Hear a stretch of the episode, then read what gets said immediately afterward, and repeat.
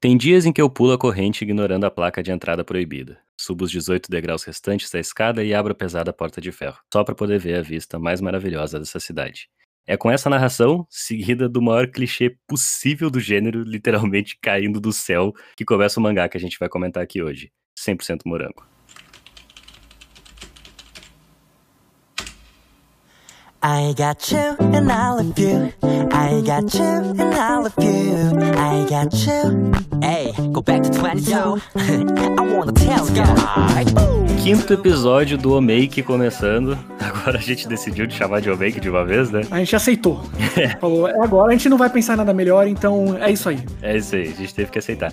E já que é o quinto episódio, como a gente tinha se organizado antes, eu acho que a gente só, só falou isso em leitura de e-mail e tal a cada cinco episódios, no caso esse, o décimo, décimo quinto, a gente vai deixar para o mangá um pouco maior, de 10 volumes para cima e tal. Uhum. Esse é o primeiro que a gente está falando, que ele é, é uma publicação mais longa, até agora a gente só tinha, o maior que a gente tinha falado era Fire Punch, né, com 9, 8 volumes. Com 8. Uhum. E dessa vez são 19, né? Sim, é, é um mangá razoavelmente longo, uhum. chegando aí na, no, beirando os 20, né?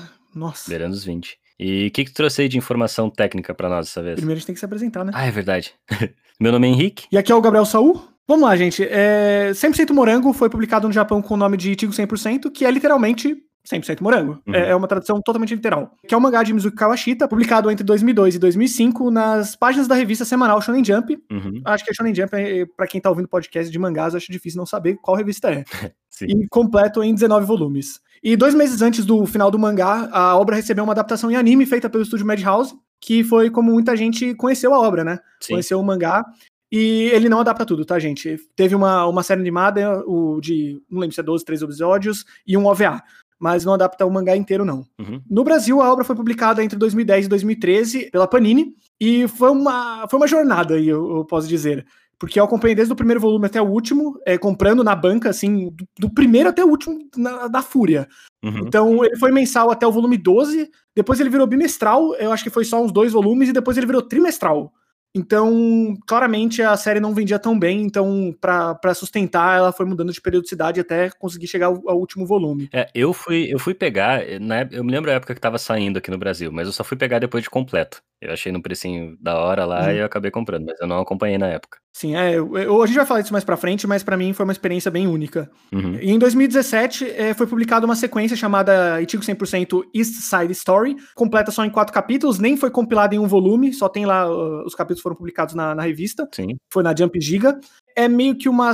É uma sequência é focada em, em, uma em um dos personagens. Sim, sim. Ela também tem outra coisa importante, é que a autora também publicou, é, depois de Tigo 100%, de 100% Morango, entre 2007 e 2008, a obra Hatsukoi Limit, que foi completa em quatro volumes. Tem uma adaptação em anime pelo JC Staff. E eu já assisti a animação e o Henrique leu o mangá. É um, é um bom mangá, é um bom mangá. Eu gosto muito da autora, na real. Ela tentou algumas coisas depois que ela terminou o 100% Morango, ela tentou outros romances na Jump, nenhum emplacou muito. Não, não. O Hatsukoi Limit é um pouco fora da curva, né? Porque ele terminou com 4 e ainda teve uma adaptação em anime, que é muito boa, inclusive. Uhum, uhum. É, recomendo. Provavelmente ele segue bem fiel ao mangá, porque é uma história bem fechadinha. Ao mesmo tempo que é paralelo, os casais, eles meio que entrelaçam. É bem interessante como ela trabalha toda a história. Não, e, e é uma autora interessante também, porque ela teve que funcionar dentro de um sistema de publicação semanal da Jump, né? Então a gente vê que durante esses 19 volumes teve um momento onde a história tinha que estar tá acontecendo, Sim. de algum jeito. Uhum. Isso, isso é um ponto que eu acho que a gente vai entrar eventualmente quando a gente chegar nessas personagens, assim, mas dá pra ver que algumas coisas vão tendo que se renovar durante o mangá e vão tendo que surgir personagem novo o tempo todo e tal. Como foi um mangá de 19 volumes, tem altos e baixos. Isso eu acho que a gente já pode adiantar. Assim. É, tem bastante, mas é, para terminar, acho que tem uma coisa importante de se falar, é que a Mizuki Kawashita usa um pseudônimo para publicar obras shoujo. Uhum. Ela usa o nome Mikan Momokuri que ela já publicou alguns bons shows por aí. O mais recente é o de beisebol, que terminou recentemente, com 12 volumes, eu não lembro o nome, o nome ao certo. É, é, é um mangá que é impossível da gente ler, porque não existe tradução em lugar nenhum. Né? Parece excelente, mas não, não tem tradução, não tem absolutamente nenhum lugar. É. Chama Gunjou Nisiren que foi completo recentemente com 12 volumes. Só tem os primeiros disponíveis aí, são legais também. E eu, eu fiquei morrendo de curiosidade para ler mais esse mangá, porque, tipo, no 100% morango dá para perceber como ela vai reagindo ao que tá acontecendo, assim, em volta dela, em volta do, no momento de publicação que ela tava, no momento da história, como a história vai crescendo dentro dela própria, sabe? Tipo, a autora vai reagindo à própria história e tal. É, eu acho que ela é aquele tipo de autor que trabalha melhor é, sem criar um final, sem criar expectativas pro que ela vai fazer, ela simplesmente segue o bonde. Exato, vai acontecendo, né? Então, tipo, é um mangá que. O começo é legal, esse último mangá que ela fez, mas eu queria mesmo ver, tipo, essa jornada, porque também foi um mangá mais longo e tal. É. E, e tu tinha falado sobre como 100% Morango é uma das maiores comédias românticas da Jump, né? É, um, é uma das comédias é, românticas mais icônicas da Shonen Jump.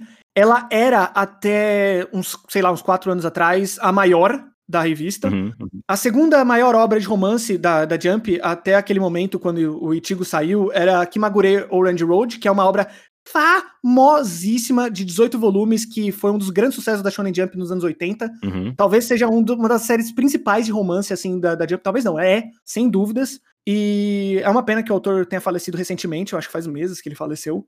Então, até aquele momento, 100% Morango era a obra mais longa de romance, com os seus 19, mas é, chegou um- uma tal bomba aí que fez bastante sucesso uns anos atrás, que foi Nisekoi. Uhum. Nisekoi é a série de romance mais longa da Shonen Jump, com seus 25 volumes. E recentemente nós também temos o novo segundo lugar, que é Yuna e a Pensão Assombrada, com 24. É, é importante perceber que romance não dura, e inclusive deveria durar menos do que elas duram. Como, por exemplo, é, eu sempre gosto de lembrar de Aizo, né, do, Masa, do Masakazu Katsura, Uhum. que é também uma obra importantíssima da Shonen Jump, é um dos meus mangás favoritos de romance, talvez seja o meu favorito.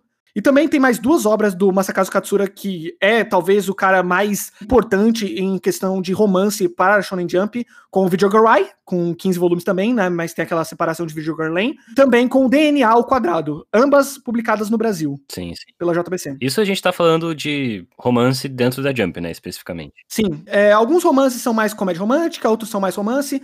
Eu gosto mais dessa linha do Masakazu Katsura porque ele é mais romance-romance. Uhum. E Tigo 100% ele é mais romance do que comédia também, mas ele é mais romance do que, por exemplo, o Nisekoi, quando você compara, né? Sim, sim, sim. E eu vou, eu vou adiantar um pouco aqui, eu acho até que ele é um pouco mais do que isso também. Não, concordo, concordo, mas... A gente, a, gente, a gente vai chegar lá, a gente vai chegar lá. Então, depois de falar tudo isso, eu não pensei que eu ia destrinchar pelo menos um pouquinho da timeline da Shonen Jump com, com comédias, romance e tal, Uhum. porque eu acho que as pessoas já perceberam, talvez seja uma das dos meus gêneros favoritos assim em mangá, Uhum, romance, uhum, uhum. mas na linha mais shonen. É, quando a gente fala romance, muitas pessoas ligam shoujo, shonen, linhas diferentes de história. Sim. As pessoas às vezes esquecem até, Compa- falam que shoujo é tipo tudo romance. Rapaz, você já viu romance shonen? O quanto é uma linha assim, Sim, linha reta, é um bagulho absurdo. sim, sim. E, e vou dizer, o, o- a comédia romântica shonen tá num ótimo momento hoje em dia, assim. Opa, tá mesmo. Mas é muito fácil traçar uma linha do tipo como é a comédia romântica dentro do shonen, como ela costuma ser. Inclusive isso é, é uma coisa que 100% Morango é um bom mangá pra comentar sobre, essa, sobre essas máximas do gênero, sabe? Sim, exatamente porque ele também sai dessas máximas. Ele faz coisas diferentes, ele tenta coisas diferentes. É, e comenta também, e comenta. Sim, ele comenta, é verdade. Ele comenta o momento em que essas obras estavam sendo publicadas, né? Uhum. Meio que, meio que tentando burlar o sistema, mais ou menos. Mas a gente vai falar isso mais pra frente. yeah. 내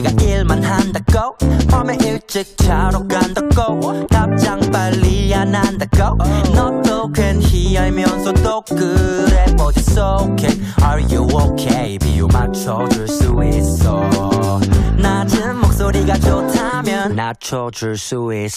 E, e, eu acho que já dá para começar, então, falando da, da história do mangá, porque talvez um dos comentários, quando a gente leu a primeira vez, a gente não pensa isso, mas depois de olhar a obra toda, talvez um dos comentários que, que a autora já faz é começar com o literal maior clichê possível, que foi que, que eu falei na apresentação do podcast.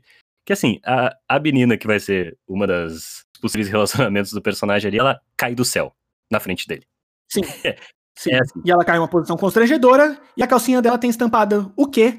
Vários morangos. Exato. É, Nome do mangá. É assim, sem nenhuma vergonha, o maior clichê possível. Não é que ela tropeçou, tipo, não, ela caiu do céu. A, a imagem que o protagonista tem dela é esse. Pãozinho na boca correndo indo pra escola. É esse o nível. Até no, no final do mangá, a autora fala sobre, sobre que na época ela enxergava o morango como um símbolo da puberdade e tal, né? Sim. Ah, Na verdade, ela nem queria muito o mo- morango. Ela mesma fala é, em, algum, em algum momento do mangá ali, em algum talk, né? Free talk e tal, que ela nem pensava no morango. E quando ofereceram, ela ficou meio tipo, hum, será mesmo esse nome aí? Uhum. Até que um momento ela aceitou o nome, falou beleza, e começou a fazer até. Começou até a fazer ilustrações de moranguinhos e colocar em tudo quanto é lugar do mangá. E Uhum. meio que a- ela absorveu o nome, É né? a gente com, com o make, É, né? a gente come... Perfeito. Aí, tá aí, descobrimos.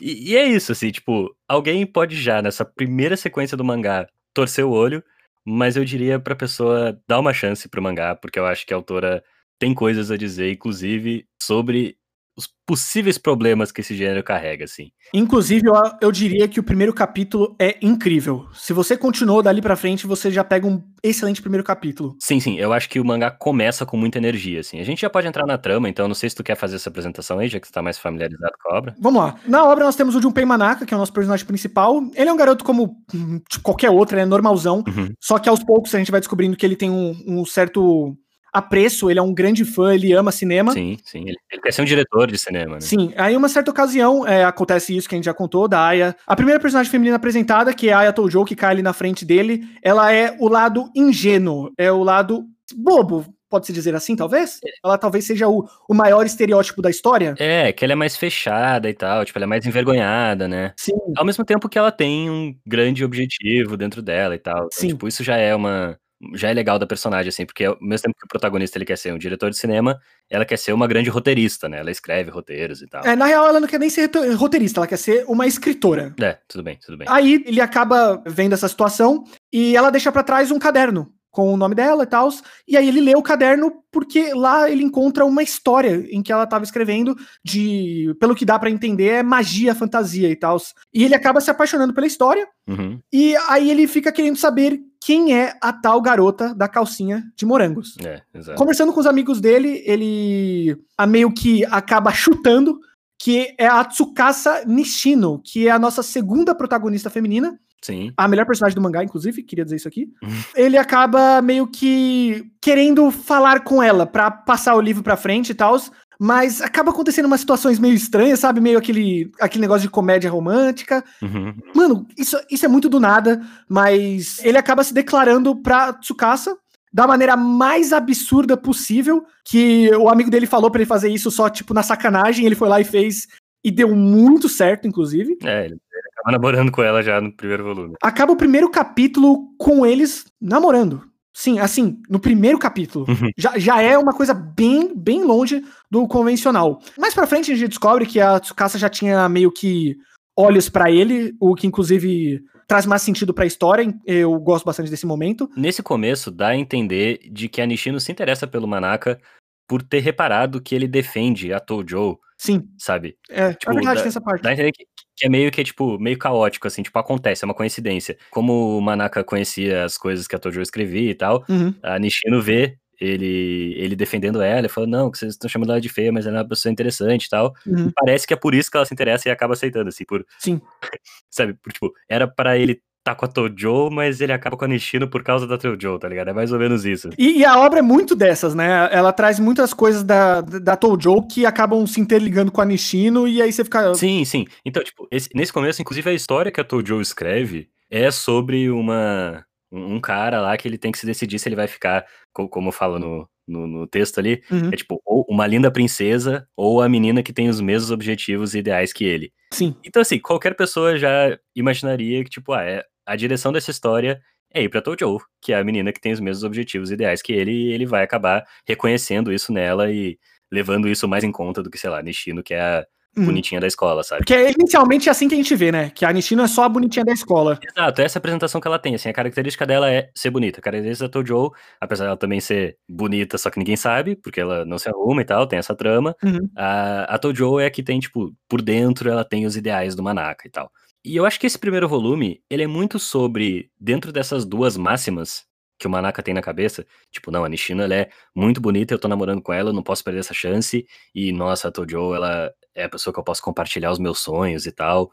Tipo, parece que são duas personagens totalmente opostas. Uma existe no canto das ideias e a outra existe, tipo, como um ideal de beleza, Uhum. sabe? Eu acho que todo esse primeiro volume é sobre ele percebendo que as duas têm muito mais em comum do que ele imagina. Total, total. Não, não só isso, é, ele também percebendo como a mente dele era, era ínfima, sabe? Pensando, elas são só aquilo. Exato, exato. Aí aos poucos ele vai construindo melhor uh, o que ele entende das garotas, e quando ele vê, as duas são. Tem uma linha ali parecida, mas ao mesmo tempo elas têm, elas têm ideias diferentes que atraem ele de maneiras diferentes e ele começa a meio que ficar qual que eu quero, meu Deus, eu gosto das duas mesmo. Sim, então, tem o lance que, tipo, a Tojo, no final das contas, também é bonita, e a Nishino, ela também é uma pessoa interessante, Sim. tá ligado? E, e nesse primeiro volume, o desenvolvimento é esse, assim, dele percebendo, tipo, caralho, eu construí duas ideias extremas do que, que essas duas meninas são, e no fim, tipo, elas são pessoas comuns, tá ligado? Complexas e tal, e uhum. são interessantes do, do jeito delas, assim.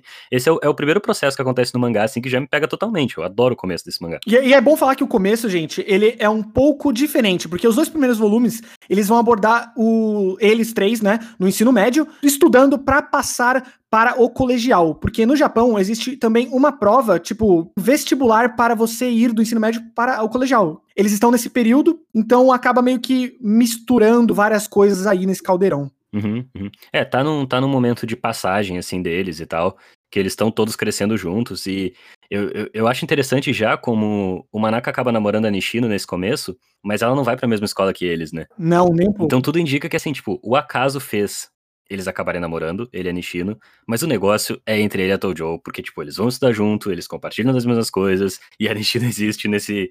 Ela vai aparecendo de vez em quando, sabe? Tipo, eu, eu adoro aquele volume que ela não aparece, e a autora faz... Nossa, é maravilhoso! A autora faz questão de dizer, tipo, bom, a Nishino não apareceu, então vamos fazer uma historinha extra dela aqui, tá é, esse, esse volume é praticamente mostrando o quanto a personagem é importante. Um volume não apareceu e a autora já ficou, tipo, hum... Vamos fazer um especial aqui pra galera, porque, olha, é estranho não aparecer a personagem. Uhum, uhum. Eles três são os personagens principais, assim, da história. Fácil, não, não tem nem dúvidas quanto a isso. Sim, sim. Nesses primeiros dois volumes, eu acho, os personagens que são apresentados que vão ser recorrentes, assim, sem ser esse trio, que é o trio mais importante e tal, tem os dois amigos dele lá também, né? Sim. Que é o Okusa e o Komeyama? Komeyama. Assim? é Komeyama. É Komeyama? Não lembro é. direito certo, eu acho que é Komeyama. Mas sim, são que, eles que dois. são duas são duas piadas do mangá, assim, porque, tipo, o Okusa, ele é mulherengo, tá sempre posando e tal, e o Komiyama é sem noção pra caralho. Mas os dois vão ter um twistzinho mais à frente, que eu gosto que o Okusa, ele, ele gosta de arte moderna. Nossa, essa cena é boa. Isso é muito bom. E o Komiyama, ele acaba, tipo, tendo o twistzinho lá de que ele acaba tendo um relacionamento no final, é, tipo, o mais improvável de todos, tá ligado? Nossa, aquele relacionamento merda. é, então, mas, tipo, eu, eu, eu, gosto desses, desses dois personagens porque eles aparecem de vez em quando, assim, mas são, são legais, tá ligado? São, são carismáticos o suficiente, assim. E essas são passagens que eu gosto, assim, tipo, até o lance, até o lance da, da Nishino não ir pra mesma escola, e, tipo, ela tem os objetivos dela desde o começo, sabe? Ou esses amigos que a gente descobre lá pelo décimo volume que tem outra coisa acontecendo com eles, uhum. porque dá a impressão de que o mundo tá existindo além do protagonista. Sim, é isso durante a obra inteira, né? É, eu acho importante isso porque as coisas até giram em volta do Manaka, mas não o mundo. Sim, sabe? sim, sim. Não, pra caralho, gira em torno dele o tempo todo, mas é um aprendizado que ele vai ter que ter é de que nem tudo gira em torno dele. E esse, isso que vai ser interessante. Total. Eu, eu queria, antes da gente partir para a próxima personagem que vai aparecer, vamos, vamos comentar um pouco sobre a, a narrativa em geral, assim. Do que, que a gente gosta do, do estilo da autora, sabe? A gente vê muita coisa que um autor masculino, assim, um homem, não faria. Que inclusive pioraria a obra, assim. Isso, isso é um negócio que também é, é, é, difícil de dizer, assim, tipo, ah, não, um autor não conseguiria fazer isso e tal, mas é que... Não, acontece, eu, tem, tem casos que sim, eu tenho autores que sabem fazer sim, é, mas... Eu, eu acho que, assim, tem coisas que, por ela estar num ambiente editorial muito masculino, que, mesmo ela sendo uma autora mulher, ela tem que operar dentro dessas condições de muita forma, porque, tipo, o editor dela era homem, ela teve, sei lá, dois, três editores, uhum. o público que ela estava escrevendo para era, em boa parte, vários meninos, tá ligado? Uhum. Então, dá para ver que a, as coisas que ela percebe e, e, tenta colocar ali que não são exatamente para agradar esse público masculino, elas estão às vezes um pouco escondidas no mangá, sabe? Sim. É, é, o que eu tava falando contigo antes, assim, de que eu acho que 100% Morango não é um mangá fora da curva da comédia romântica da Jump. Ok. Ele é um exemplo perfeito do que é uma comédia romântica da Jump, desde os problemas até as qualidades, assim. Uhum. Mas eu acho que por baixo de tudo isso que ela tá fazendo, ela ia pincelando alguns comentáriozinhos assim e percebendo coisas que, que, que, do lugar dela ela era sensível a esses temas, tá ligado? Tem uma coisa que eu gosto que acontece no mangá que é às vezes o Manaka tá muito focado em alguma das personagens, uhum. sabe? E aí a autora lembra que essas atitudes que ele tá tendo com uma personagem lá no, na, nas férias, na viagem de férias, sabe? Às vezes pode estar tá machucando aquela menina que ele deixou na cidade, sabe? Que, tipo, se importa com ele, mas que agora a cabeça dele tá totalmente focada nessa outra que ele começou a se interessar. Uhum. Esse tipo de coisa, assim, de que ela é muito preocupada com essas personagens, assim. Mesmo que, que elas vão ser expostas várias vezes no mangá, assim, tipo. Uhum.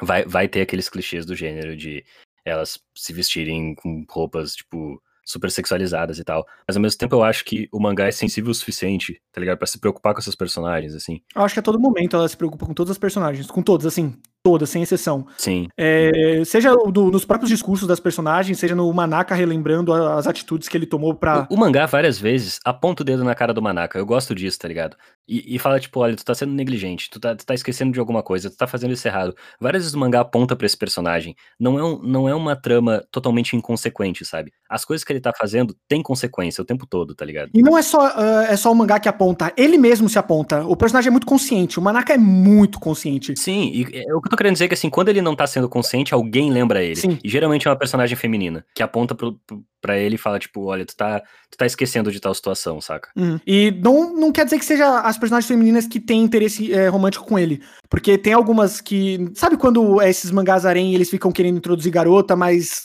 é, é, meio que a Mizuki Kawashita simplesmente não quer. Ela evita isso, ela só deixa ali o primeiro capítulo, deixa uma pistinha assim de que a garota pode gostar dele ou não, e aí ela acaba mais usando a personagem para desenvolver a história, para desenvolver o Manaka de uma maneira diferente do, dos relacionamentos das garotas que ele gosta, uhum. porque não é como se todas as personagens fossem não fossem possíveis relacionamentos com ele. Sim, eu, eu acho que quando elas aparecem, faz parte das exigências desse espaço que ela estava publicando, que tem uma pontinha de que, tipo, ah, isso aqui pode ser um novo interesse romântico. Sim. Mas eu acho que essa parte é mais sobre o, o leitor se projetar ali e falar, tipo, ah, nossa, olha uma menina nova para ficar interessado. Uhum. Mas ao mesmo tempo, o mangá tá sempre comentando o fato de que tem que colocar personagem nova. Uhum. Isso vai ser um dos pontos mais interessantes do meio para frente do mangá, que é o que eu acho que quando ele perde um pouco da energia, o que ainda sustenta ele para mim é isso. Assim, a gente vai, a gente vai chegar nisso também. Uhum. Mas, mas, falando sobre como o mangá se organiza pro meio dele, assim, é uma série de mal entendidos. Tipo, alguém olha. Comédia romântica.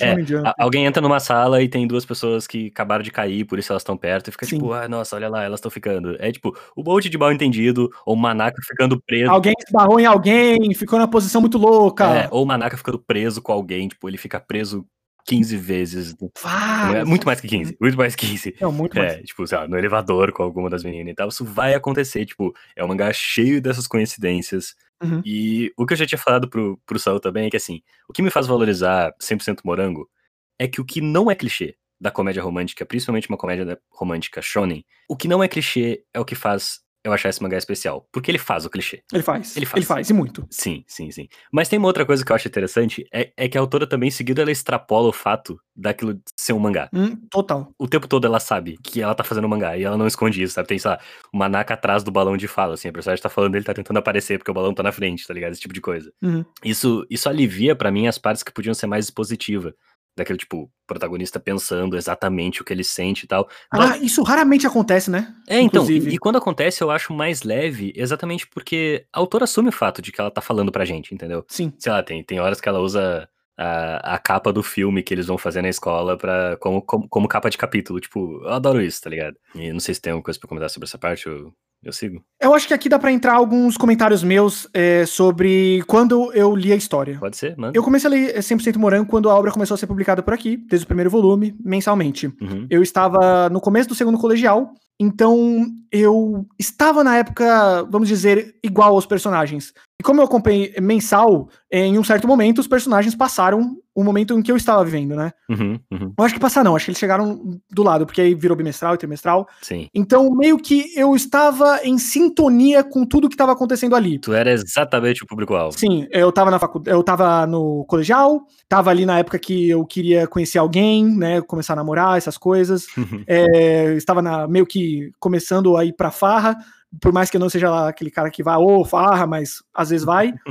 é, então, tipo, meio que eu tava na, no momento correto pra, pra história conversar comigo. Sim, sim, sim. Eu tenho um apreço muito forte por causa disso. Porque ela dialogava comigo, eu tinha ideais muito parecidos com o que a história é, me contava, que era essa ideia de, tipo, eu quero conhecer alguém, namorar só com essa pessoa, não quero outras pessoas. E isso é sempre batido muito na tecla, né? Porque o Manaka, ele ele não consegue aceitar que ele gosta de várias pessoas. Uhum. E isso é um fato dentro da história. Ele gosta de várias pessoas, isso não é errado. Gosto. Isso, isso, isso acontece, não tem problema. Só que na época, é, é, as pessoas mudam. Eu tinha uma visão um pouco limitada. Então eu, eu acho. Não, não limitada, é uma escolha da pessoa também, né? Então eu queria gostar de uma pessoa, queria namorar com essa pessoa, então a obra meio que conversava comigo nessa situação. Uhum, uhum. Eu acho que isso é muito marcante. E eu acho que é por causa disso que 100% Morango fez tanto sucesso. Porque a obra, ela é do começo ao fim, tirando esses dois primeiros volumes, o colegial. Então, é, são mais ou menos cinco, seis volumes de colegial, do primeiro ano colegial. Então aí o, a pessoa que tá lendo, ela simplesmente pula um ano e aí entra o segundo colegial dentro da história. Uhum. Então é meio que ela, tá se ligando junto com a sua vida. Se você pegou ali no começo do colegial, é, do colegial não, do ensino médio, deve ter marcado ainda mais. Sim, não, e a, a passagem de tempo desse mangá é muito boa. É perfeita, é exatamente o, os anos é, como passam pra gente. Então, ele tá sempre conversando com a realidade. Uhum. É, alguns acontecimentos, eu acho que, que chegam a acontecer na vida real. Tipo... Sim, não, tem, tem capítulo de Natal, capítulo de Ano Novo, que dá muito a sensação de estar acompanhando uma jornada, sabe? Deve ter sido incrível acompanhar semanalmente na Jump, porque imagino que essas datas coincidiam, né, com as datas do ano mesmo. Coincidem, é, eles fazem exatamente para coincidir. É, nesse caso, né, nesse mangá, porque tem outros mangás que não. Sim, sim. Cara, é perfeitinho. Eu olho essa obra e falo, esse mangá para você acompanhar semanal deve ter sido uma coisa única, deve ter sido uma experiência fabulosa. Uhum, uhum. Claro que um capítulo aqui, um capítulo ali, provavelmente você ia falar, você não me contou nada, você não me ajudou em nada, mas é uma obra feita para você acompanhar, assim. Sim. Sim, sim. Eu, sinto que vários volumes são feitos para você ler os volumes. Eu sinto que 100% Morango foi feito mais para você ler capítulo por capítulo semanal. É, eu é. sinto que ele funcionaria bem melhor assim. Não que ele não funcionaria, oh, uau, incrível, mas eu sinto que ele funcionaria, ele te ligaria, ele se ligaria ao leitor melhor assim. Uhum. Apesar de que ele, ele vai convencer também quem estiver lendo a coleção toda agora, assim, porque. Com certeza. Porque, tipo, tem uma hora que ele vai comentar, o Manaka comenta sobre como ele não deitava na cama dele, fazia meio ano. Pode crer. E aí tu para pensar, tipo, cara, realmente, tipo, a gente tá acompanhando quantos capítulos já de que ele tá dormindo no chão aí do lado. E aí tu fica tipo, nossa, o tempo passou, cara, e, e é convincente. Sabe, quando o mangá fala de saudade, a gente sente essa saudade. O tempo tá passando. O volume que a Nishino não aparece, o volume que a Nishino não aparece, bate uma saudade dos infernos da personagem. É, desse nível. É um volume só, mas você sente como se fosse uma eternidade sua personagem. Uhum, uhum, é, é, impressionante, porque não, é, não são só nove capítulos, né? Porque entre um volume e outro pode ter mais. Então, sei lá, são uns 10, 11, 12 capítulos sem ela. Sim. É estranho. E a autora sabe disso. E ela conversa com o leitor fazendo esse especialzinho no, no volume para lembrar do, da personagem. Exato, exato. É, é meio que a autora quer que o mangá se ligue ao, ao dia a dia do, do leitor. É, é, meio engraçado falar isso, mas é o que um mangá semanal geralmente tenta fazer. Mas eu acho que eu nunca li algo que se ligou tão bem ao, à periodicidade semanal assim, que, que você olha e fala, isso aqui é muito bom pra semana. Uhum. Até porque esses capítulos, por exemplo, de Natal no Novo que eu falei, eles não são uma piadinha só e pronto. Não. Não, tipo. Eles é, desenvolvem muito. Funciona porque é sobre uma história de amadurecimento e passagem de tempo, e, tipo, faz parte do tempo tá passando essas datas, sabe, que marcam a gente e tal. Então, tipo, esses personagens estão passando por isso também. Não, não fica forçado nem nada. Tem momentos icônicos que são dentro desses momentos de, de seja Natal, seja é, Ano Novo, seja é, Dia dos Namorados. White Day. Pra quem não sabe, White Day é o dia. É o tem o dia dos namorados, que eles chamam de. Puta, esqueci o nome. Mas é o dia em que as mulheres dão doces, dão chocolates, geralmente, né? É, e aí tem o White Day, que é o dia que os homens é, retribuem. Os chocolates, né? Também dando chocolate. Exato. Então, esses são os momentos muito importantes é, para mangás de romance. E em vários deles é só uma passagem boba, engraçada, mas é, em 100% Morango são importantíssimos. São, são. São momentos chaves dentro da história. E, e tem um lance também de que é um mangá que, a, até pro próprio personagem, ele percebendo que só o tempo passar não é um amadurecimento. Nossa, ele, ele sente isso várias vezes. Nossa. Tem uma frase que me marcou muito, que é quando ele fala, eu até anotei essa, que ele fala, até mesmo para mim um ano não faz o céu ficar mais azul do que o normal. Ele fala essa frase assim, uhum. que é tipo, é, é, o lance de ele olhar para ele mesmo e perceber, tipo, cara, se eu não acompanhar essa passagem de tempo, tá ligado? Eu não vou estar tá crescendo, assim, porque tem horas que ele acha que, ah, quando eu acabar essa, esse momento que eu tô da minha vida escolar, tá ligado? Tipo, ah, alguma coisa vai acontecer. E essa coisa não vai, uhum. não vai cair do céu, tá ligado? Por... E ele, ele percebe isso. É, inclusive aqui eu vou, vou tirar um, um espaço para elogiar a autora no sentido de, de texto mesmo, assim, de prosa. Uhum. Porque tem várias vezes que, que ela escreve realmente de um jeito leve, assim, de como colegiais conversariam e tal. Mas tem um momento ou outro que ela solta umas frases que eu acho especialmente bem escritas, assim, e como ela até contrasta isso com, com os momentos mais, tipo, cotidianos e tal. Tipo, logo no começo, a primeira vez que eu percebi isso é quando ela fala dos dias frios do inverno. Hum, Ela fala como, tipo, os dias frios do inverno fazem a primavera para ser longínquo. Ela fala um negócio assim. Uhum. E aí, tipo, o recordatório seguinte é, tipo, me sinto tão feliz e contente nos últimos dias. Então, tipo, ela vai de uma prosa que tá indo pro mais rebuscado e ela volta pra, tipo, não, personagens e coisas cotidianas e é um adolescente pensando, tá ligado? Eu não vou ir, eu não vou ir longe demais. Ah, e Sabe? eu acho que ela vai na medida, sabe? Conforme o mangá vai avançando, é, ela vai desenvolvendo meio que o personagem e aí ela vai construindo alguém que consegue falar, é, fazer, formar frases mais é, trabalhadas, talvez essa seja a palavra certa. Tem uma passagem que eu adoro, que é quando, ele vão, quando eles vão, ele vai com a Nishino, o Manaka e a Nishino vão pra aquele lugar cheio de vagalume. Hum, hum, sei. sabe? Sei tipo, tem uma, tem uma superstição nesse lugar de que só os casais podiam ir lá e tal. E aí tem uma hora que o Manaka pergunta por quê. E a Nishino é uma das personagens que fala várias das melhores coisas desse mangá, total. tá ligado? E ela responde, tipo, ah, talvez, talvez porque achem que pessoas apaixonadas não vão machucar os vagalumes. Cara, isso é muito bonito. Eu queria dizer nada não, mas eu me arrepiei aqui, porque toda vez... Eu me arrepiei também. Eu- eu Eu, me arrepiei falando isso. As frases da Nishino são, são, são os momentos, assim, o ápice da história. Sim. São os momentos tapa na cara, sabe? Que, que fazem tanto o leitor quanto o Manaka ficarem 10 minutos assim pensando, mano, mas será que é isso mesmo? Será que. A hora que a Nishino leva o Manaka até o mar, tu lembra dessa parte? Puta merda. Que ela fala que é pra ele perceber o quão significante, tipo, ele saiu perto daquilo. Sim. perto do mar, tá ligado? Cara, é, é, é muito, tipo, o quanto a Nishino ensina pro Manaka é muito foda, tá ligado? É- Ela é uma personagem excelente, assim. É, eu diria, se não. Ela é, ela é a alma da história, velho. Vai se fuder. É, é assim, na moral, ela é a alma da história. Sim, sim, sim.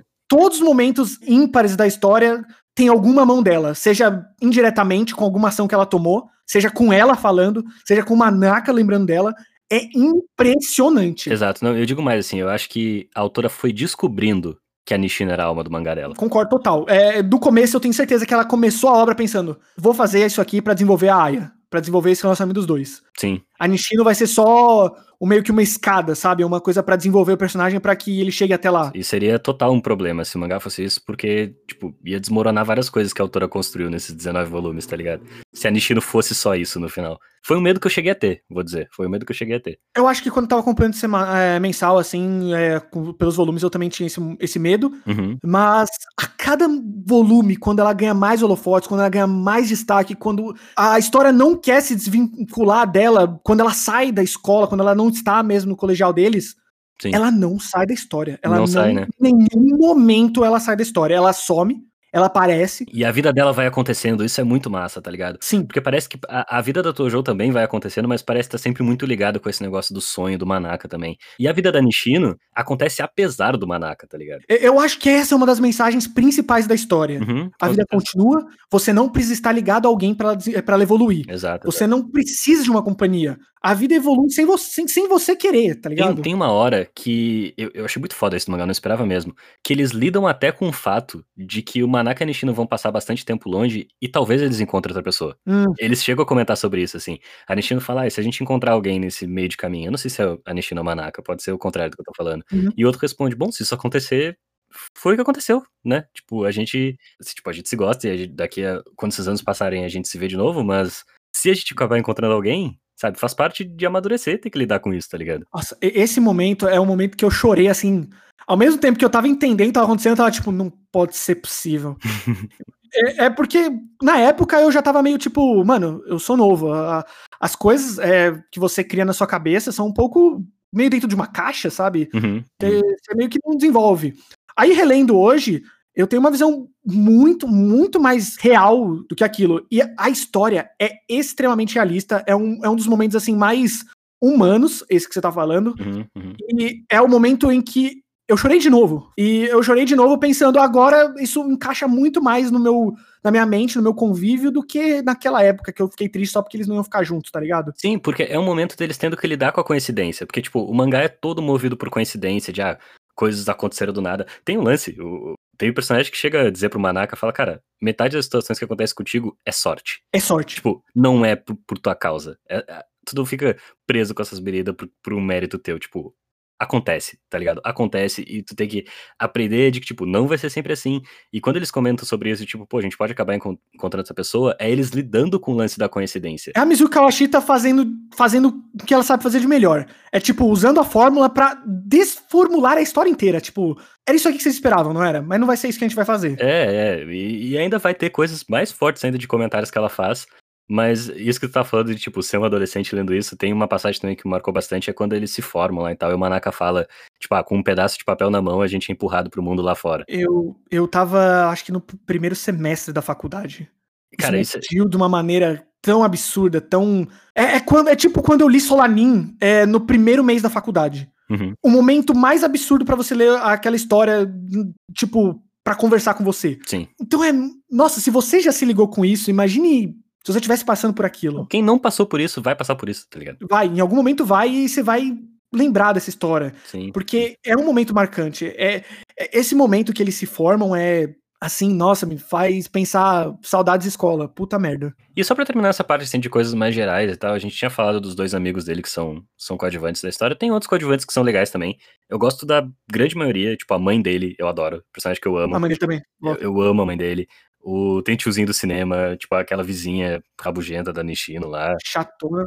É, então. Mas, tipo, são legais porque esses são piadinhas isoladas, assim, mas que Funcionam. fazem parte, tá ligado? É, todos. O único que eu achei demais quando eu tava lendo é um professor tarado lá que Nossa, tem na escola. Que bom que ele aparece, tipo, cinco capítulos. É, e aí depois ele vem inventar que tem o irmão gêmeo dele. É, é chato. Não, é chato. É- definitivamente esse personagem não, pass- não passou do filtro de lendo em 2020, tá ligado? Não, Não, não que na época fosse maravilhoso, com certeza não. Mas, tipo, não, não passa nem um pouco no filtro O bom dia. é que é pouco. É É muito pouco, é pouco. é pouco. É. Ele acontece a primeira vez, é tipo um choque, mas depois ele não volta muito. E eu sinto que é escolha dela. Tipo, ela falou: Isso aqui não. Mano, olha essa merda aqui. Vocês me fizeram botar isso É, aqui. eu acho que talvez seja um, um clichê recorrente de, desse tipo de É, narrativa tipo e ela abraçou e tal. E pra ele, apesar dele ser meio ridículo, ainda é mais problema do que legal. Sim, acho, assim. concordo, concordo. Ma- ma- Mas, tem o lance de como ela, ela lida com, com os homens que não são o grupo principal de personagem, que não é, tipo, grupo do clube de cinema e tal. Uhum, Que, tipo, ou eles são retratados como literal ameaça, uhum. tá ligado? Tipo, tem umas, sei lá, cinco situações de assédio na rua, que o personagem tá na rua e chegam uns caras, uns três caras na volta, assim. Sim. Ou é isso, ou é uma ameaça, ou às vezes ela trata também como eles tudo meio estúpido, tá ligado? Eu não sei se tu lembra daquele cara que limpa a cara com papel que a, que a Bira tinha limpado o pé. Nossa, pode crer. Hum, então, assim, num geral, o retrato de homem nesse mangá, quando não é o grupo principal, não é um retrato de um cara perfeito, Não. tá ligado? Só quando, só quando é o grupo principal, que aí eles têm mais nuances, têm mais defeitos e qualidades. Porque quando é só um personagem passando na rua, geralmente ele só tem defeitos, tá ligado? É, não- nem todos são defeitos, né? Alguns são só tipo, olha que mulher bonita. É, então, tipo, às vezes é assim também o cara, tipo, ah, esse cara é muito gentil. E aí depois ele, tipo, nem é tão importante pra história, tá ligado? É, né? Agora sim, eu acho que a gente já pode partir pra terceira personagem, que vai ser recorrente no mangá. Não sei se tu quer, quer apresentar ela. Na época, essa era a minha personagem femi- é, feminina favorita. Uhum. Na verdade, de todo, todos os meus personagens. Que é a Satsuki Kita hoje. Que é a Satsuki, né? Vou, vou falar só o primeiro nome dela. Uhum, uhum. Que é uma garota que está na, no colegial deles. É, tá na, sala do na mesma sala do Manaka, Sim. é, do Junpei. E ela é a personagem mais. Hum, como posso falar? É, é, eu acho que a palavra ideal seria dizer que, tipo, ela é quem o Manaka fica mais à vontade. Sim, eu diria isso. É, eu acho que talvez seja por isso que eu, que quando eu li pela primeira vez, tenha sido minha personagem favorita. É, eles conversam de igual para igual, é, não é um relacionamento tóxico em nenhum momento. Em alguns momentos vai ser. É. Em alguns momentos vai ser. Não, é, mas vai ser, mas eu tô, eu tô falando assim no, no, no amizade. No começo, eu amo muito ela, e no final eu só queria que ela não terminasse tão mal. É, é, o meu sentimento é esse. Eu também.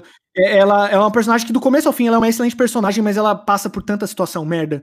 E que Sim. não é culpa dela. É, não, não é culpa dela. É, não. É meio triste, tipo, muito triste. Nesse, nesse começo, eu gosto porque, tipo, é isso. Apresentou mais um possível interesse romântico e tal, beleza, essa vai ser a dinâmica do mangá. Uhum. Mas é- ela é diferente da Nishino e da Tojo porque ela não tem os mesmos sonhos do Manaka. Não. Então, tipo, não é um lance super profundo, ideológico, nem nada. Ela não é a princesinha da escola, apesar dela ser bonita dentro da escola e tal. Uhum. Então, tipo, ela também não é o que que a Nishino representava no começo.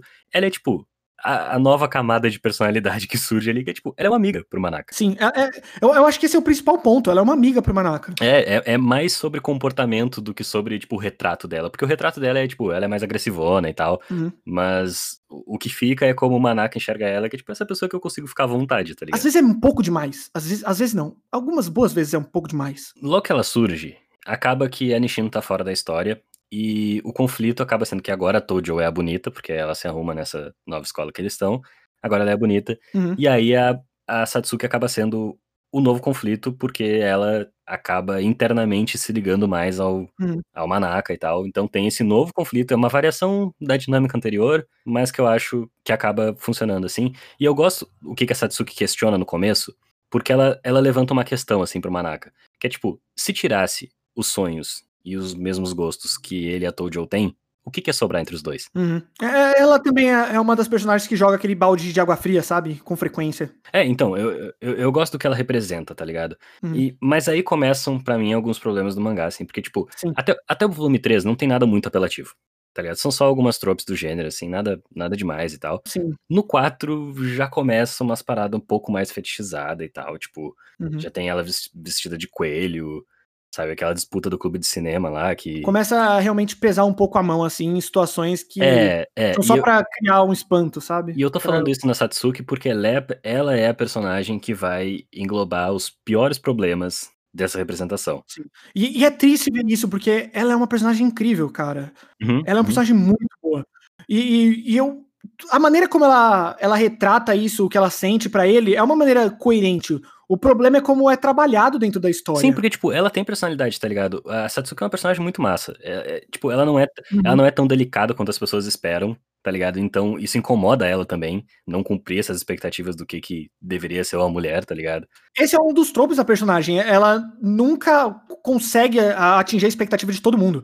Uhum. Ela sempre tá com a expectativa. Tipo, com a expectativa tanto dela, dela quanto dos outros errada. É, é- é meio. Eu quero ser essa pessoa, mas eu não consigo ser, e as pessoas querem que eu seja essa outra, mas eu também não consigo ser. Exato, exato. E aí que o Manaka entra, velho. Porque o Manaka aceita ela do jeito que ela é, assim, tipo, na base, assim, é- você é essa.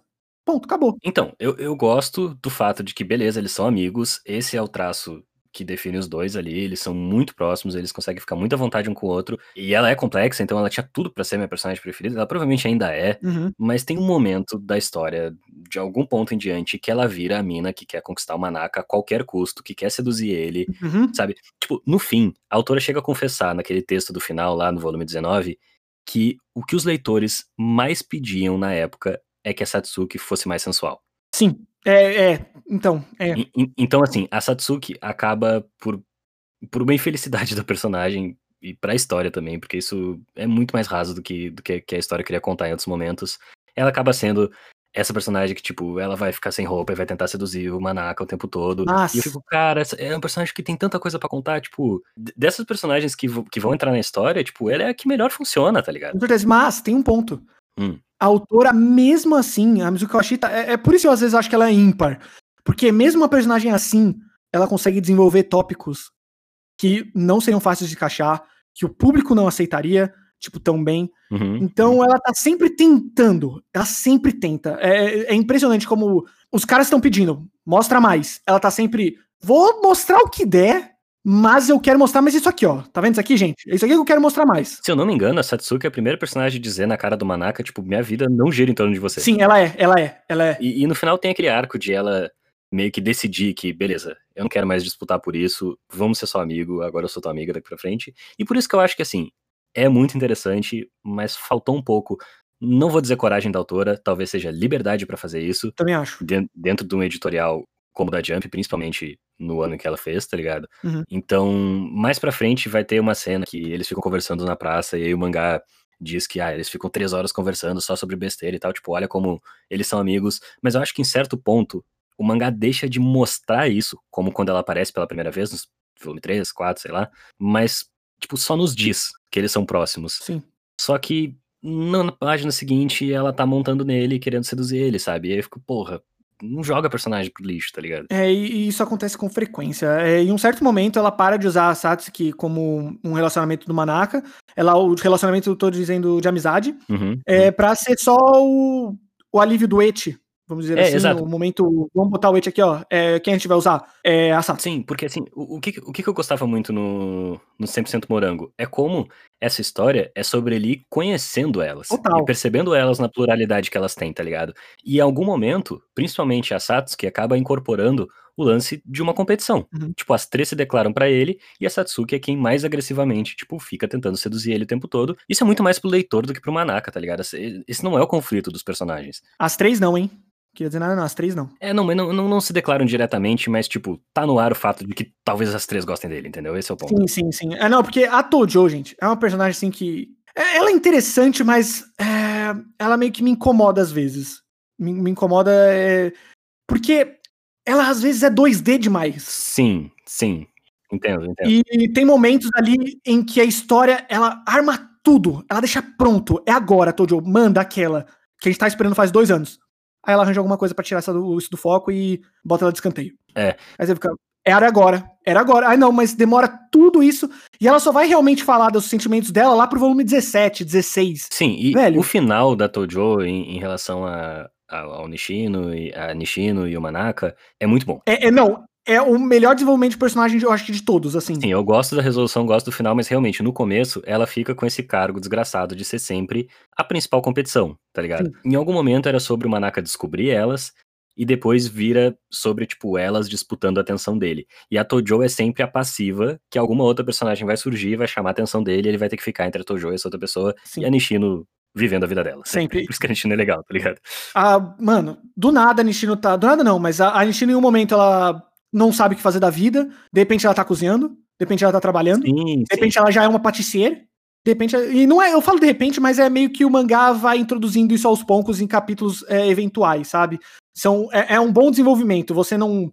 Você meio que aceita muito bem que a personagem ela se desenvolveu tanto no, do- no sentido particular de pessoa Uhum, uhum. como profissional. Sim, sim. Não, e, e tem, né, principalmente falando desse começo aí, o primeiro grande choque de realidade do mangá, que é quando a Nishino percebe que tava virando uma espectadora na vida do, do Manaka, Uhum. e quando ela termina com ele, né? Ela termina com ele, gente. Queria dizer isso aqui nada. Ela, Ela termina ela com termina com ele. Esse é o primeiro grande ponto de virada, assim. esse talvez tenha sido o, o- é, é o que você falou, é o primeiro ponto de virada e é o principal momento que você olha pra história e fala: esse mangá tem alguma coisa. Uhum, uhum. Ele tem alguma coisa. Não, e, e na verdade tem um lance de que, tipo, a gente fica assim, beleza, o- a Nishino ainda era presente na história porque eles estavam namorando. Então ele vivia a vida dele na escola, às vezes ele esquecia totalmente da Nishino, mas ah, ele tem uma namorada. E agora a gente fica com o mesmo medo do Manaka, que é do tipo, mano, se eles terminaram, tipo, é- ela vai viver a vida dela. E ela vive. E ela vai viver a vida dela, exato. Tudo bem que ela vai voltar seguido, eles. Ela vai, como a gente falou, eventualmente ela se torna o coração da história, ela nunca vai sumir pra gente. Uhum. Mas tem um ponto em que, assim, tipo, quando a gente vai ver a Nishino de novo, ela já tá, como tu falou, assim, tipo, já aconteceu muita O coisa. cabelo tava grande. É, já, já aconteceu muita coisa na vida dela, tá ligado? Eu, eu gosto, eu gosto dessa camada da personagem também. Uhum. E é claro, nós estamos. Deixa eu tirar o mão pra falar. E é claro, como a gente tá falando de um harém, um. Porque, é, querendo ou não, é. É como se conhece popularmente esse tipo de mangá que vai ter várias Sim. possíveis namoradas pra ele e tal. É um mangá de harém. Não pode faltar a amiga de infância. Mas é claro que não. É. Não pode. É, é- é- é regra da Shonen Jump. É, cara, é foda, porque assim. E geralmente é um dos principais erros. É um dos grandes erros. É, é foda, porque depois da Satsuki, que já é uma terceira personagem surgindo num triângulo amoroso que funcionava e tal, e que ainda não tinha nem se resolvido, tá ligado? Sim. Aí, tipo, aparece a Satsuki, e daqui, quando aparece a Yui, tudo bem que ela é só a quarta, tem mais. Mas eu, já tava assim, tipo, mano, já não era o suficiente, tá ligado? Então, a Yui Minamito, né, como é o nome completo dela, ela é uma das personagens mais impressionantes desse mangá, porque o desenvolvimento dela é totalmente inesperado. Quando a gente apresenta uma garota que é uma amiga de infância, simplesmente você pensa que ela vai ser, com certeza, um amor, amoroso, né? Mas um personagem pra ali complementar a- esse harém desnecessário, necessariamente grande. Sim, sim. Mas não, a Yui, ela simplesmente se torna a personagem ombro da história. Chega, uma hora que o Manaka tem até que lidar com o fato que a Yui fala pra ele, tipo, mano, só me procura quando precisa de ajuda. Nossa, essa cena, no, é, é- Essa é- cena é maravilhosa. perfeito, porque a personagem, ela é cheia de charme, ela tem muita personalidade, e quando ela apresenta ela, você fica meio tipo, será que precisava mesmo? Passa um volume, você já entende o que a autora quer fazer, e ela não quer transformar aquilo num, co- num- num interesse amo- amoroso. Então, Tem um, um pequeno mini arco, que é quando ela começa ali a ficar na casa dele, tem a cena do banco, que é uma droga. É, então, ela tem a piada dela, que é o fato de que, tipo, quando ela tá dormindo, ela levanta pelada, né? E aí, tipo, ela É. dorme pelada, tira a roupa dormindo. Então, tipo, é foda. Ela tem os mesmos problemas que Sim. todos os personagens vão ter em algum momento, tá ligado? Mas ela também tem um desenvolvimento. Eu não acho que ela é melhor personagem nem nada, mas ela, Não, não. ela tem seus momentos, com certeza. E eu acho que a aparição dela é, um, é, é uma das coisas que dá o pontapé pra autora começar a soltar mais comentários sobre o gênero. Que até então, Sim. da, da Nishino a Satsuki ali, era mais sobre a trama. E a Uhum. partir da Yui, eu acho que ela começa a perceber o fato de que ela tá colocando a quar- o quarto interesse possível, interesse romântico, que não vai ser um interesse romântico, mas essa é a dinâmica no começo, né? Parece que sempre tem essa necessidade de colocar mais uma pra história renovar e tal. Uhum. Que eu acho que ela começa a soltar num canto ou em outro alguns comentáriozinhos, tá ligado? E esses comentáriozinhos vêm aos poucos, mas eles começam realmente com a Yui. Eu fico imaginando como os japoneses é, receberam algumas coisas. Em, em que sentido? No sentido de que ele ia totalmente é, ao- em oposto ao que era esperado dentro da obra. Eu imagino que a autora deve ter recebido um monte de cartas, tipo, não era bem isso que eu queria que você fizesse, não, amiga. É, tem horas que eu sinto que a, que a autora tá até dando um pouco de risada disso. Pra não ficar tão vago que eu tô falando dos comentáriozinhos, deixa eu, eu citar um exemplo, por exemplo. Ok, mano. Tem uma hora que ele acaba marcando um encontro com a Tojo, com a Nishino, com a Satsuki, tudo pro dia 15, sem querer, né, obviamente. E aí ele tá se arrumando em casa e chega a mãe dele e comenta assim com ele: bem que tu podia ir lá visitar a Yui, né? E aí, tipo, vai ser dia 15. A, a autora parece que tá dando risada do fato de que, mano, já tem três personagens que ele tem que lidar e ele não consegue lidar. E aí tem mais uma. E aí- Tá ligado? E ele simplesmente responde: Ah, eu posso ver outra hora. Show, acabou. É, é, é- é um balão pra resolver esse problema. Sim, mas, mas, tipo, Sabe? Nossa, é verdade, ela ri totalmente. mas, mas a autora tá expondo o fato de que, tipo, mano, já tem gente mais, tá ligado? Já, tá, já tô lidando aqui com isso aqui, não precisa de mais uma, não. Tá de boa. E eu acho que também tem o lance de que a autora começa a pincelar o lance de que, tipo, a indecisão do Manaka pode estar machucando seus personagens. Sim. Se eu não me engano, é quando a Yui aparece que isso começa a ser um pouco mais evidente, assim. É porque a Yui também deixa um pouco mais evidente. É, é, é, isso é muito importante pra mim, assim, porque no começo tem essa, essa simbologia, assim, tipo, ah, pra onde que a bússola do coração do Manaka vai apontar. Parece que isso sustenta uma história, tá ligado? Tipo, ah, com quem ele vai É ficar. importante falar isso porque cada personagem tem em seu nome um- uma direção, é, que é norte, sul, leste, oeste. Então, Uhum, uhum. seus nomes tem é, os kanjis relacionados a, a essas direções. Então é exatamente o que o Henrique falou, é uma bússola, Sim, sim. é apontando pra quem ele vai terminar, com quem ele vai ficar É, e tal. mas eu acho que a autora percebendo que essa dúvida de com quem ele vai ficar não faz uma história. Não, não faz. Tá não faz ela, ela O, o que fa- o que faz da história é, é esses personagens se desenvolverem, assim. E eu acho que esses comentários que ela começa a fazer não só desenvolve o personagem, como comentam o gênero também. Uhum. Então, esse combo dela aí comentando a forma, não, não só a história ir avançando, porque a gente falou, o lance da passagem de tempo é sobre história. Uhum. É sobre a história ir acontecendo. Mas como ela tá olhando pra forma que ela tá tendo que contar essa história, fazendo essa história andar. E aí, isso sustenta o mangá pra mim, de uma parte em diante, assim. O Manaka, em algum ponto, tendo que re- reconhecer, tipo, a- os próprios problemas dele, a própria covardia dele, tipo, não saber se posicionar a respeito disso, tá ligado? E, e é um lance que pro leitor é muito confortável. Que, tipo, a- aparece uma, uma menina ali que a gente acha interessante, tal, do, do mangá, acha divertidinha, e a gente fica, tipo, pô, legal. Mas aí, é, é bem o que a gente tava falando, assim, tipo, o Manaka não tá se posicionando entre elas, é um negócio que pode ter consequências pra essas personagens, tá ligado? Que o mangá tem que lidar com isso também. É, o que eu ia falar já puxando é o objetivo do Manaka grande, assim, dentro da história.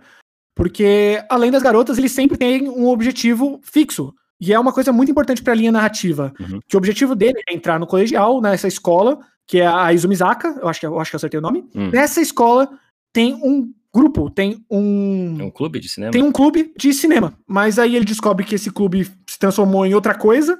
E aí, junto com a Aya, ele cria realmente um, um clube de cinema. Uhum, E ele vai levar esse objetivo pra frente. sim. É muito importante que a história não seja somente os interesses amorosos. Sim, porque parece que o lance do cinema é muito ferramenta numa parte da história. Eu acho que isso, se- Não, total. eu acho que isso se resolve no final. A gente vai chegar lá também. Uhum. Mas no começo eu acho que ele é muito ferramenta, não só pra, tipo, dizer que os personagens têm um motivo pra estar junto, como pra dar um milhão de desculpa pra estar colocando aquelas personagens em Situações. Em situação- é, é, situações mais objetificadas e tal. Sim. Tipo, e é por isso que eu acho que é importante a autora tá percebendo isso que ela tá tendo que fazer, assim. Hum. Isso que ela tá fazendo, que ela tá tendo que fazer, que ela tá fazendo. Eu não vou, não, não vou isentar a autora disso, assim. Uhum. Mas eu acho que o, o mérito dela tá, por exemplo, naquela sequência da, das panteras. Uhum. Tipo, tem, tem, tem o- uma hora que ele acaba, mais uma vez, preso com a Nishi no, num prédio lá, Uhum. como isso acontece um bilhão de vezes. Vai. E aí, tipo, ela, ela tá vestida com uma roupa super apertada e tal, e tem uma naca na cabeça dele falando, nossa, olha o que ela tá vestindo, eu tô aqui preso com ela.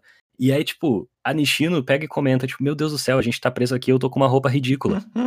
Várias vezes, parece que o Manaka surge ali como um, um jeito da autora comentar o ridículo desses lugares comuns do gênero, tá ligado? E aí ela trabalha isso com a, com a personagem que tá ali contracenando com ele. É, é. Porque eles complementam, eles complementam, né? Tipo, ele pensa uma coisa idiota, ela simplesmente rebate falando: olha quanto idiota isso aí é mesmo. Sim, tem uma hora que o mangá chega a comentar o fato de que ele ficou o caminho inteiro falando besteira pensando besteira, tipo, eu acho que já era mais pra frente, é a menina do curso lá, mais pra frente. Ah, ok. Mas ele tá, tipo, o caminho todo idealizando umas coisas na cabeça dele e ele não ouviu nada que ela falou. Isso é várias vezes. E no fim, ela, ela tava falando, ela tava falando sobre cinema. Isso que, isso que era mais louco, porque ela não tava nem falando sobre, tipo, a relação deles, ela tava falando sobre o filme que ela tinha assistido. E ele não ouviu nada. Sim. Pra mim, o que aconte- acaba sendo o problema é que, tipo, no momento que tem tanta personagem na história, Hum. além de algumas dinâmicas se repetirem, porque, por exemplo, a Satsuki, o lance que ela tinha com o Manaka era que ela tinha mais intimidade do que as outras. Aí chega a amiga de infância. Então, tipo, eles têm muita intimidade.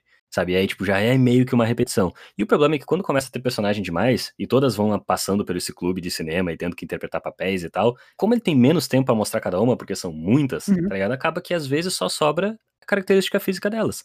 Tipo, qual vai encaixar mais no filme que eles estão fazendo. É, é por isso que eu acho que às vezes o mangá tá deslizando e que o que acaba elevando de novo ele são os comentários, sabe? Tipo, o fato dela às vezes tratar o Manaka como personagem com seus méritos, óbvio, mas um pouco medíocre às vezes. Tipo, ele é super tarado, mas ele não sabe abrir um sutiã, E sabe? quando ele entra no colegial, ele também conhece mais um personagem novo masculino, que é o Sotomura, acho que é importante falar.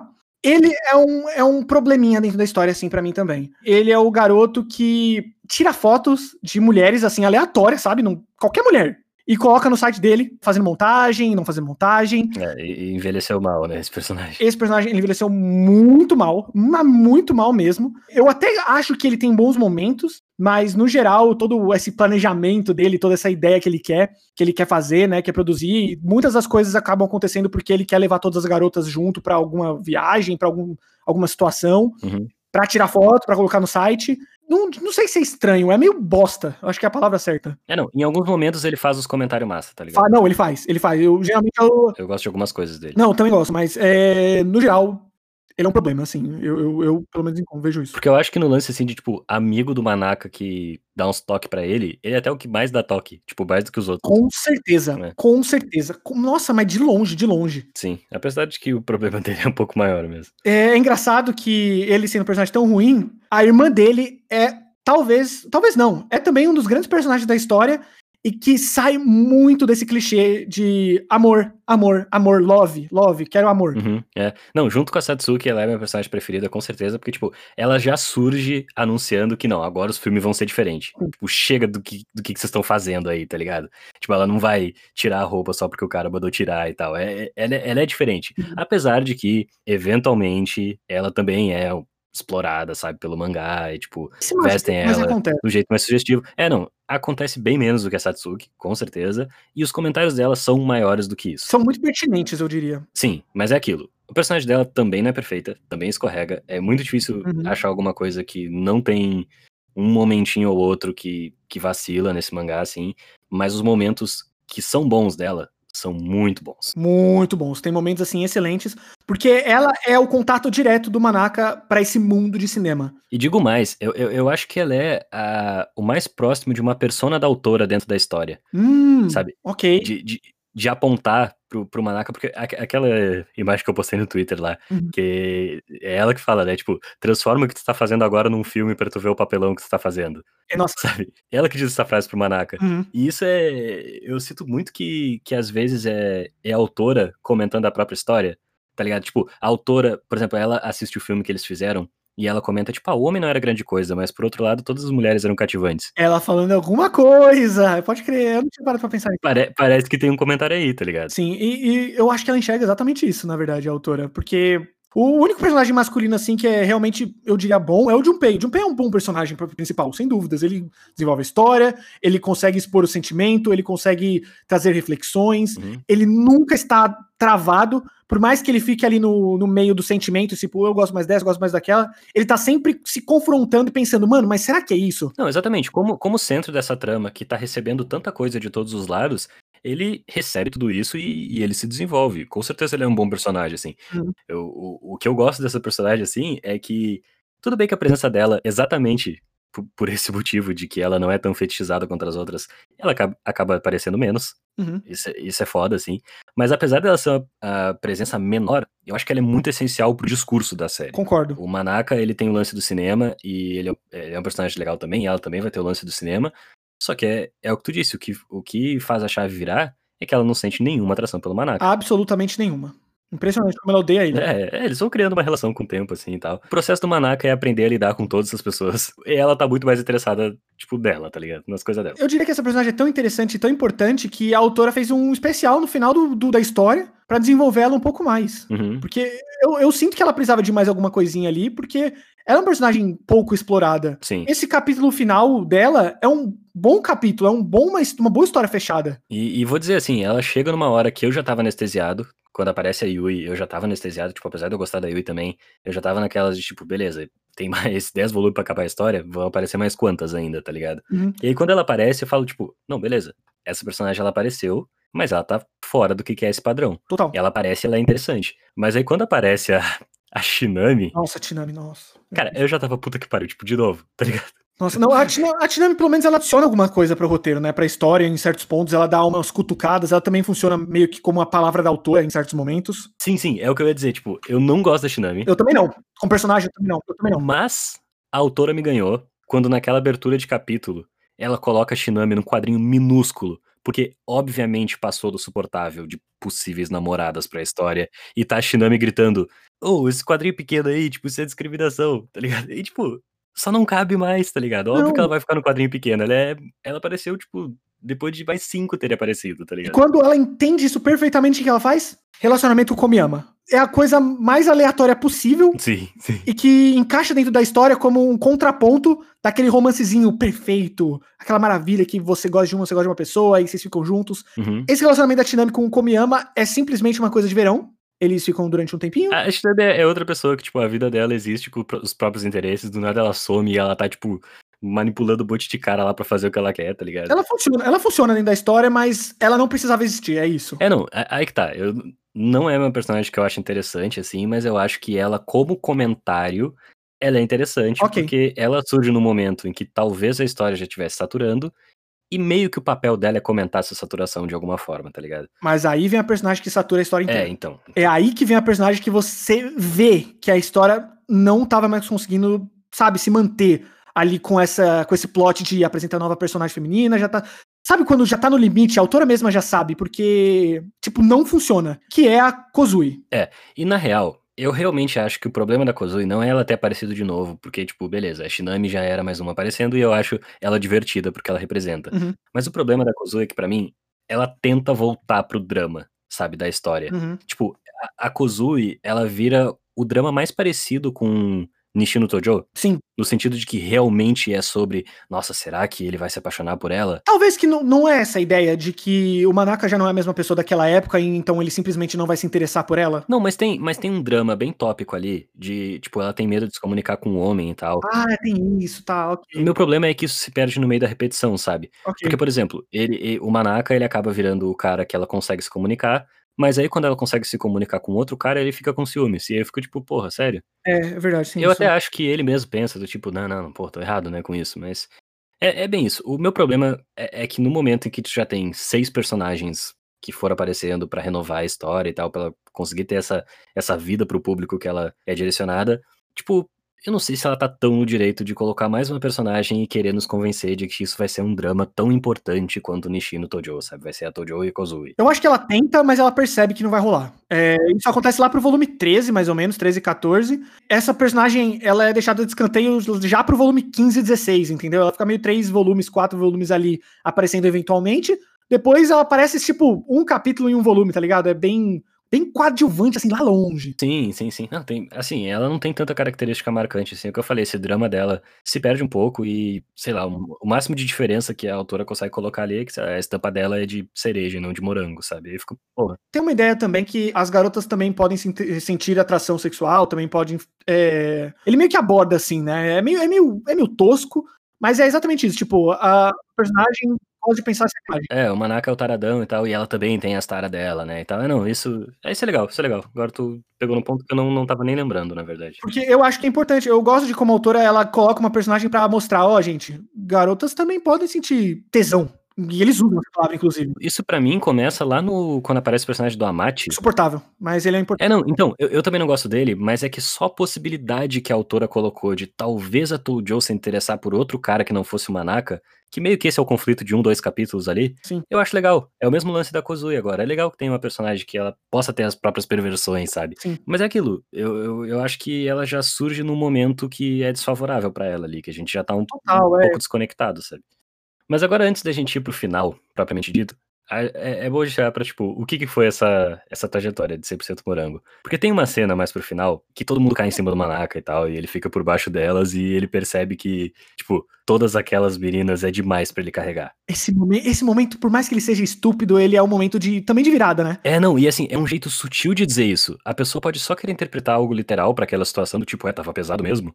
Mas pra mim é muito uma evidência do que, que a autora tá querendo dizer. Tipo, sorrateiramente comentando o fato de que esse gênero é cheio desses vícios insustentáveis, sabe? De que, tipo, é personagem demais pra ela. É o ápice do harém. É o ápice quando tem um monte de menina junto em um lugar só, seja pelada, seja só apertando você em algum lugar, e nenhum personagem reclama, fala, isso aqui é demais pra mim.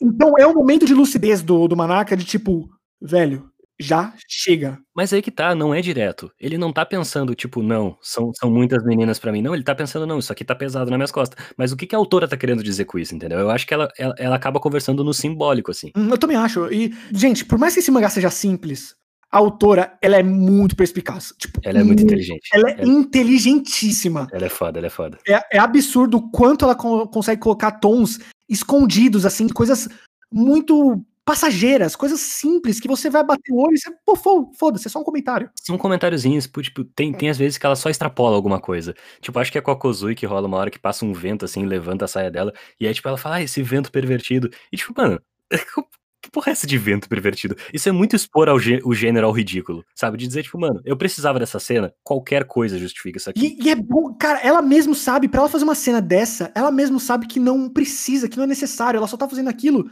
Uhum, uhum. porque é, porque é meio que ela tá num sistema. É, não, e, e assim, é é bem o que eu tava dizendo. Eu acho que ela faz tudo isso sem ser cínica.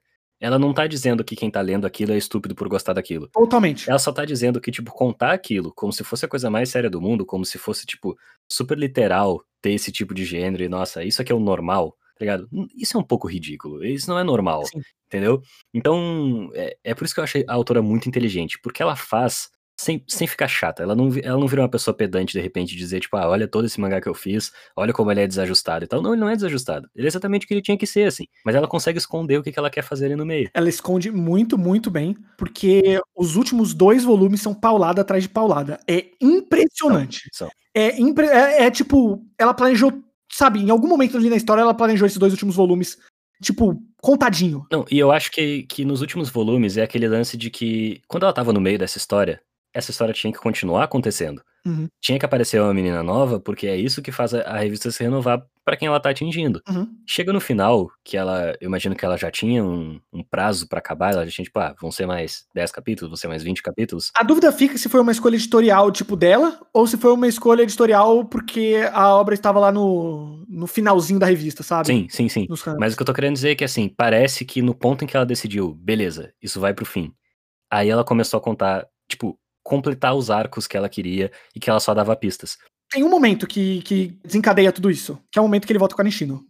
É, é o momento que ela já tinha decidido tudo. Sim, sim. E vou dizer, me incomodou um pouco na hora que aconteceu. Uhum. O Manaka só ter decidido ir atrás da Nishino depois de ter visto a Tojo contra o cara. Que no fim era mais um mal entendido. Sim. Sabe? Me incomoda. Ma- mas pelo menos ele é questionado por isso. Não tanto quanto eu acho que deveria, mas a cena, a cena do beijo dele com a Nishino, por exemplo, eu acho maravilhosa. Uhum. Sabe? Não, não, não digo nem o último, assim, eu digo o do banco não, lá. Ok, o do, não, essa cena é uma das minhas favoritas da série. Que, tipo, ela, ela tá mais alta que ele, sabe? Isso não é um retrato comum de em shonen, o beijo ser desse jeito. Tipo, ele, ele, ele tá agachado, ela tá sentada e ela tá no banco, ela acaba ficando mais alta. Esse retrato é muito foda, tá ligado? Porque realmente, assim, o final do mangá, pra mim, é, é o maior choque de realidade vindo com tudo. Uhum. Tipo, ele vai lembrar daquilo tudo que aconteceu, ele até chega a, come- a comentar, né? Que é, tipo, como algo tão passageiro como os fogos de artifício que ele tava olhando uma hora. Hum, essa cena. Então, Uhum. pa- parece que cada pessoa começou a achar o próprio rumo. E o Manaka começa a ter aquele medo de que, tipo, eu tô perdendo essas pessoas, porque agora não vai mais girar em torno de mim, tá ligado? E esse momento em que ele vê a Tojo, né, e um mal entendido aí,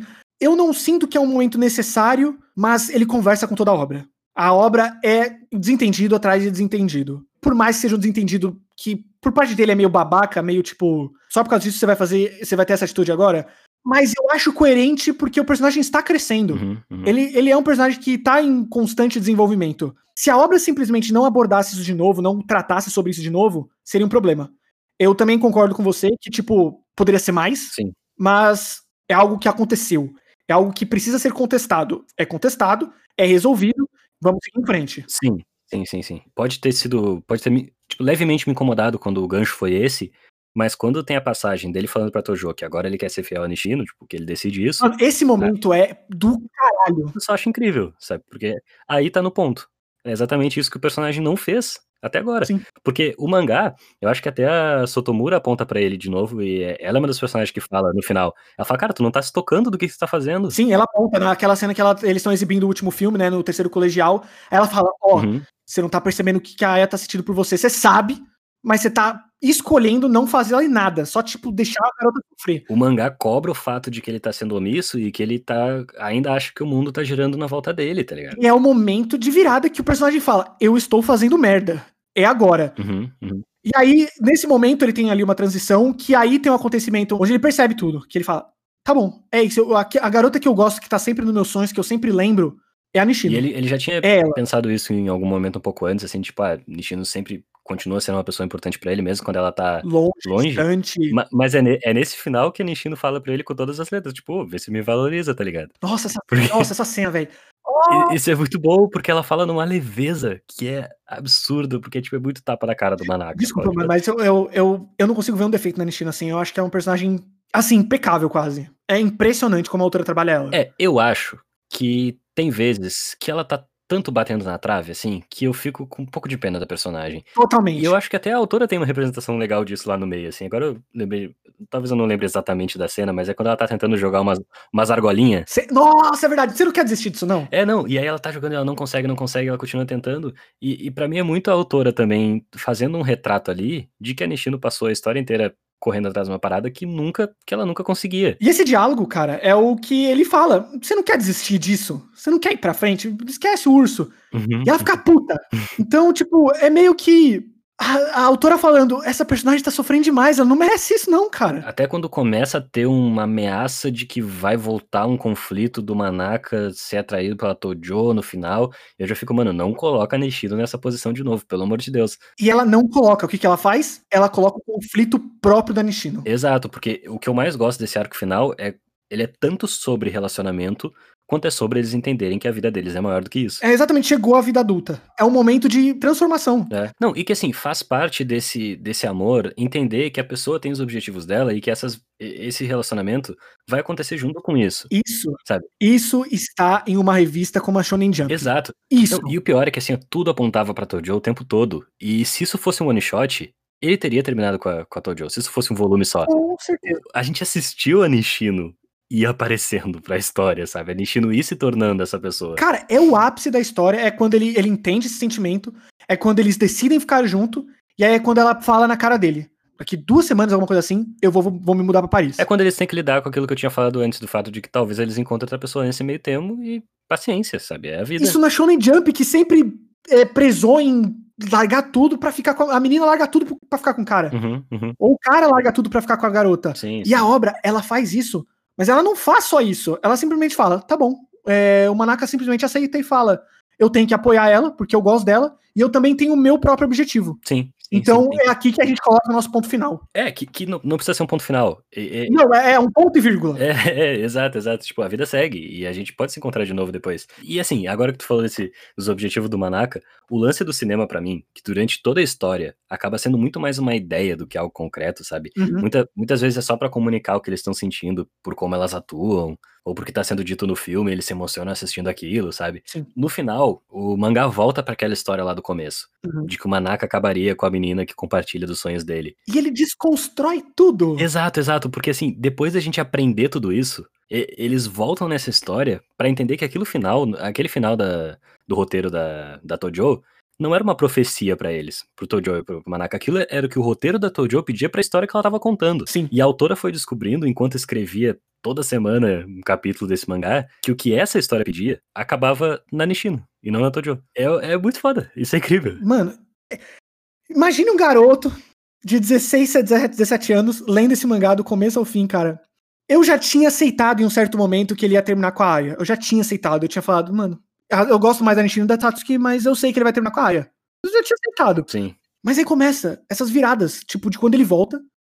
Aí quando ele decide seguir a carreira, tipo, fortemente, quando a Nishino fala que ela quer também seguir a própria carreira, quando a Aya desiste dele, Uhum, uhum. e quando ela admite que gosta dele, já está namorando com a Nishino e ele quase não balança. É impressionante, ele quase não balança. Ele tem que escolher. Ele aprendeu que ele tem que escolher, que essa indecisão só funciona pro, pro, pro meio do mangá, mas isso aí não acaba uma história. Do final, o final é só ele tomando decisão, velho. Não é tipo, ah, não sei muito bem o que é isso aqui, não, vamos continuar. É só decisão, cara. É exatamente o momento em que a vida ela te cobra. Uhum. E não é só a vida, tudo. É tipo ele mesmo, é as pessoas, tudo, cara. Até a resolução da Satsuki de não ir atrás do marido, Nossa. depois ela ser colocada tantas vezes na condição de implorar pelo Manaka, sabe?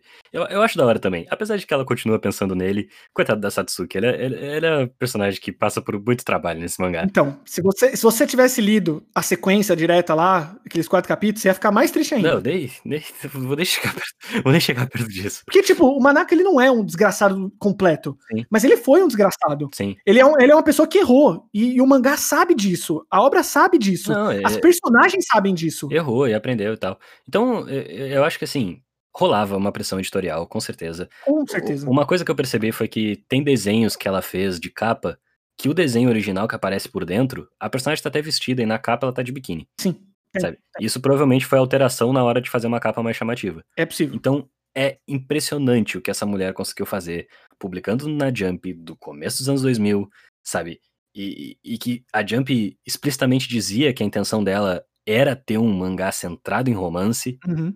porque, se não me engano, eles tinham acabado de sair do sucesso do, do Y. lá. Tinha, tinha acabado faz pouco tempo. É 2003, né? Começou o Itigo. É, tinha acabado 2001, 2002, eu acho, mais ou menos. E, e é, é por isso que eu gosto tanto de ver essas personagens juntas no final, quando eles se encontram lá no último capítulo, porque não se resume mais a, a relação delas com o Manaka, mas entre elas também. A, a gente pode não ter prestado atenção principalmente nisso, enquanto a gente acompanhava, mas elas, entre elas, criaram amizades e foram se conhecendo ao longo desse mangá. É impressionante o que ela faz nessa revista. É de uma maestria incrível. E assim, vale, vale a pena a gente voltar no que a gente tinha falado antes, de que, dada a nossa empolgação, tu pode ir lendo achando que é uma parada muito genial e que vai ser uma subversão gigantesca por causa das coisas que a gente tá comentando.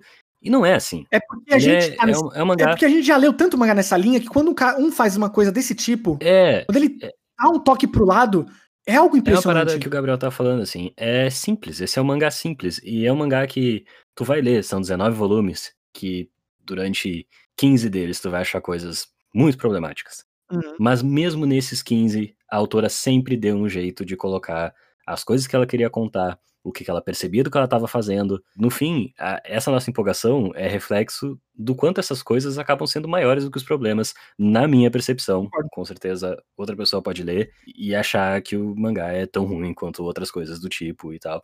Mas no fim, foi uma jornada muito louca. Eu fiquei umas três semanas lendo esse mangá, assim, e foi incrível. Eu tava engajado do começo ao fim. Numa hora eu falei, eu tava mais anestesiado, mas tinham coisas que segurava a experiência totalmente, assim. Mano, você ficou um período sem ler os três últimos volumes. É, eu dei uma segurada porque falavam muito bem desse final e, e, nossa, é, ele cumpre toda a expectativa, assim. Mas é aquilo, tem gente que, que, que fala que esse mangá, o que salva são os últimos três volumes. Nem fudendo. Não, É, não. Eu, eu não acho, eu não acho. Eu acho que ele, por tudo isso que a gente tá falando, ele é bom do começo ao fim. E ele tem problemas do começo ao fim, sabe? Uhum. Mas, voltando naquele primeiro clichê que abre o mangá, depois de tantas coisas que ela comentou do que, que ela percebia desse gênero, é impossível a gente olhar pra uma personagem caindo do céu, mostrando a calcinha pro protagonista e não perceber que desde o começo ela tava comentando o gênero. Desde o começo, Desde o começo. quando é, ele apresentou a nossa personagem que terminaria com o protagonista, ela já sabia que ela queria fazer alguma coisa diferente. E mesmo, e, me- e mesmo o lance que a gente tinha jogado lá no começo, e a gente não voltou nisso. O que que a Nishino tinha se interessado no Manaka no passado. E, cara, também tem esse lance de que, tipo, não foi nada heróico. Ele não fez nada incrível que fez ela, ela se apaixonar. Ela só tinha achado ele legal, sabe? E é essa sutilezazinha que eu falo, cara, é isso. O, que- o que esse mangá não faz igual aos outros, que às vezes tá muito escondido no volume, sabe? Tá só pra quem quer ler desse jeito, é, é o que faz ele incrível. Tão simples e direto, diferente de todos esses mangás nessa linha, que ele é incrível. As cenas que eu não gosto, eu vejo em vários mangás desse tipo. E as cenas que eu gosto muito, eu raramente vejo em qualquer lugar. É, eu acho que esse final a gente não encontra em nenhum mangá. Eu digo da escolha da protagonista, que você acha que do começo ao fim é uma coisa e no final é, ela subverte tudo, trabalha um monte de coisa. Aconteceu de um jeito tão natural naquelas páginas que eu não consigo nem dizer que foi tipo uma super coragem ter botado a Nishino no final. Tipo, não, assim, só parece que foi aquilo que aconteceu, foi aquilo que a história pediu. Eu diria que a super coragem é desenvolver a história dessa maneira. Sim, sim, sim. A, a coragem durou 19 volumes, tipo, como como que ela pode ter planejado isso? Tipo, ela, ela muito reagiu ao que estava acontecendo, sabe? Uhum. Ela sentiu pra onde ela tinha que ir e ela foi, e no fim é, é, é uma história que vale muito a pena acompanhar. Eu reli, e eu chorei de novo nas mesmas partes, nos mesmos momentos. Uhum. Eu senti ao mesmo tempo que eu não queria ter lido isso agora, no momento de quarentena, ao mesmo tempo que eu queria ter lido sim. Que meio que me fez reatar certos laços com o meu passado. Uhum, uhum. É meio poético demais, mas eu sinto isso, sabe? É, esse mangá, ele, ele é mais do que um mangá para mim. Assim, ele é, ele, é, ele é alguma coisa que marcou minha vida, marcou minha adolescência, marcou meu começo na faculdade, marcou minha, minha introdução à vida adulta. Uhum, uhum. E eu digo isso no, no teor da palavra mesmo, tipo, começar a trabalhar, começar a ter, a ter seus projetos, objetivos, coisas assim, coisas concretas. E reler ele me fez é, perceber o quão ele é importante para mim. Então eu botei ele de volta no meu top 10 mangás que eu mais gosto. Foda-se. só, só, isso mesmo. Ele ainda não é o melhor mangá de romance que eu li. Eu precisaria muito reler Aizo, porque eu acho que o que o Masakazu Katsura ali ele faz é um pouco fora da curva. Eu gosto de como ele desenvolve toda a trama. E também eu gosto como ele não é um mangá de comédia. Por mais que tenha comédia em Aizo, em Videogorai, o Masakazu Katsura ele não faz mangás de comédia, ele faz mangás de romance. Uhum. E Tigo 100% ele é um mangá é mais de romance, mas ele também tem um nível de comédia bem alto. Sim. Bem alto. E eu, como alguém com 23 anos que leu esse mangá pela primeira vez, obviamente eu olhei com mais distanciamento, mas eu ainda consegui me emocionar muito com a história que estava acontecendo. É uma jornada, na maior parte do tempo, muito agradável, provavelmente mais inteligente do que as pessoas imaginam. Uhum. O saldo que fica é que eu achei essa autora foda pra caralho.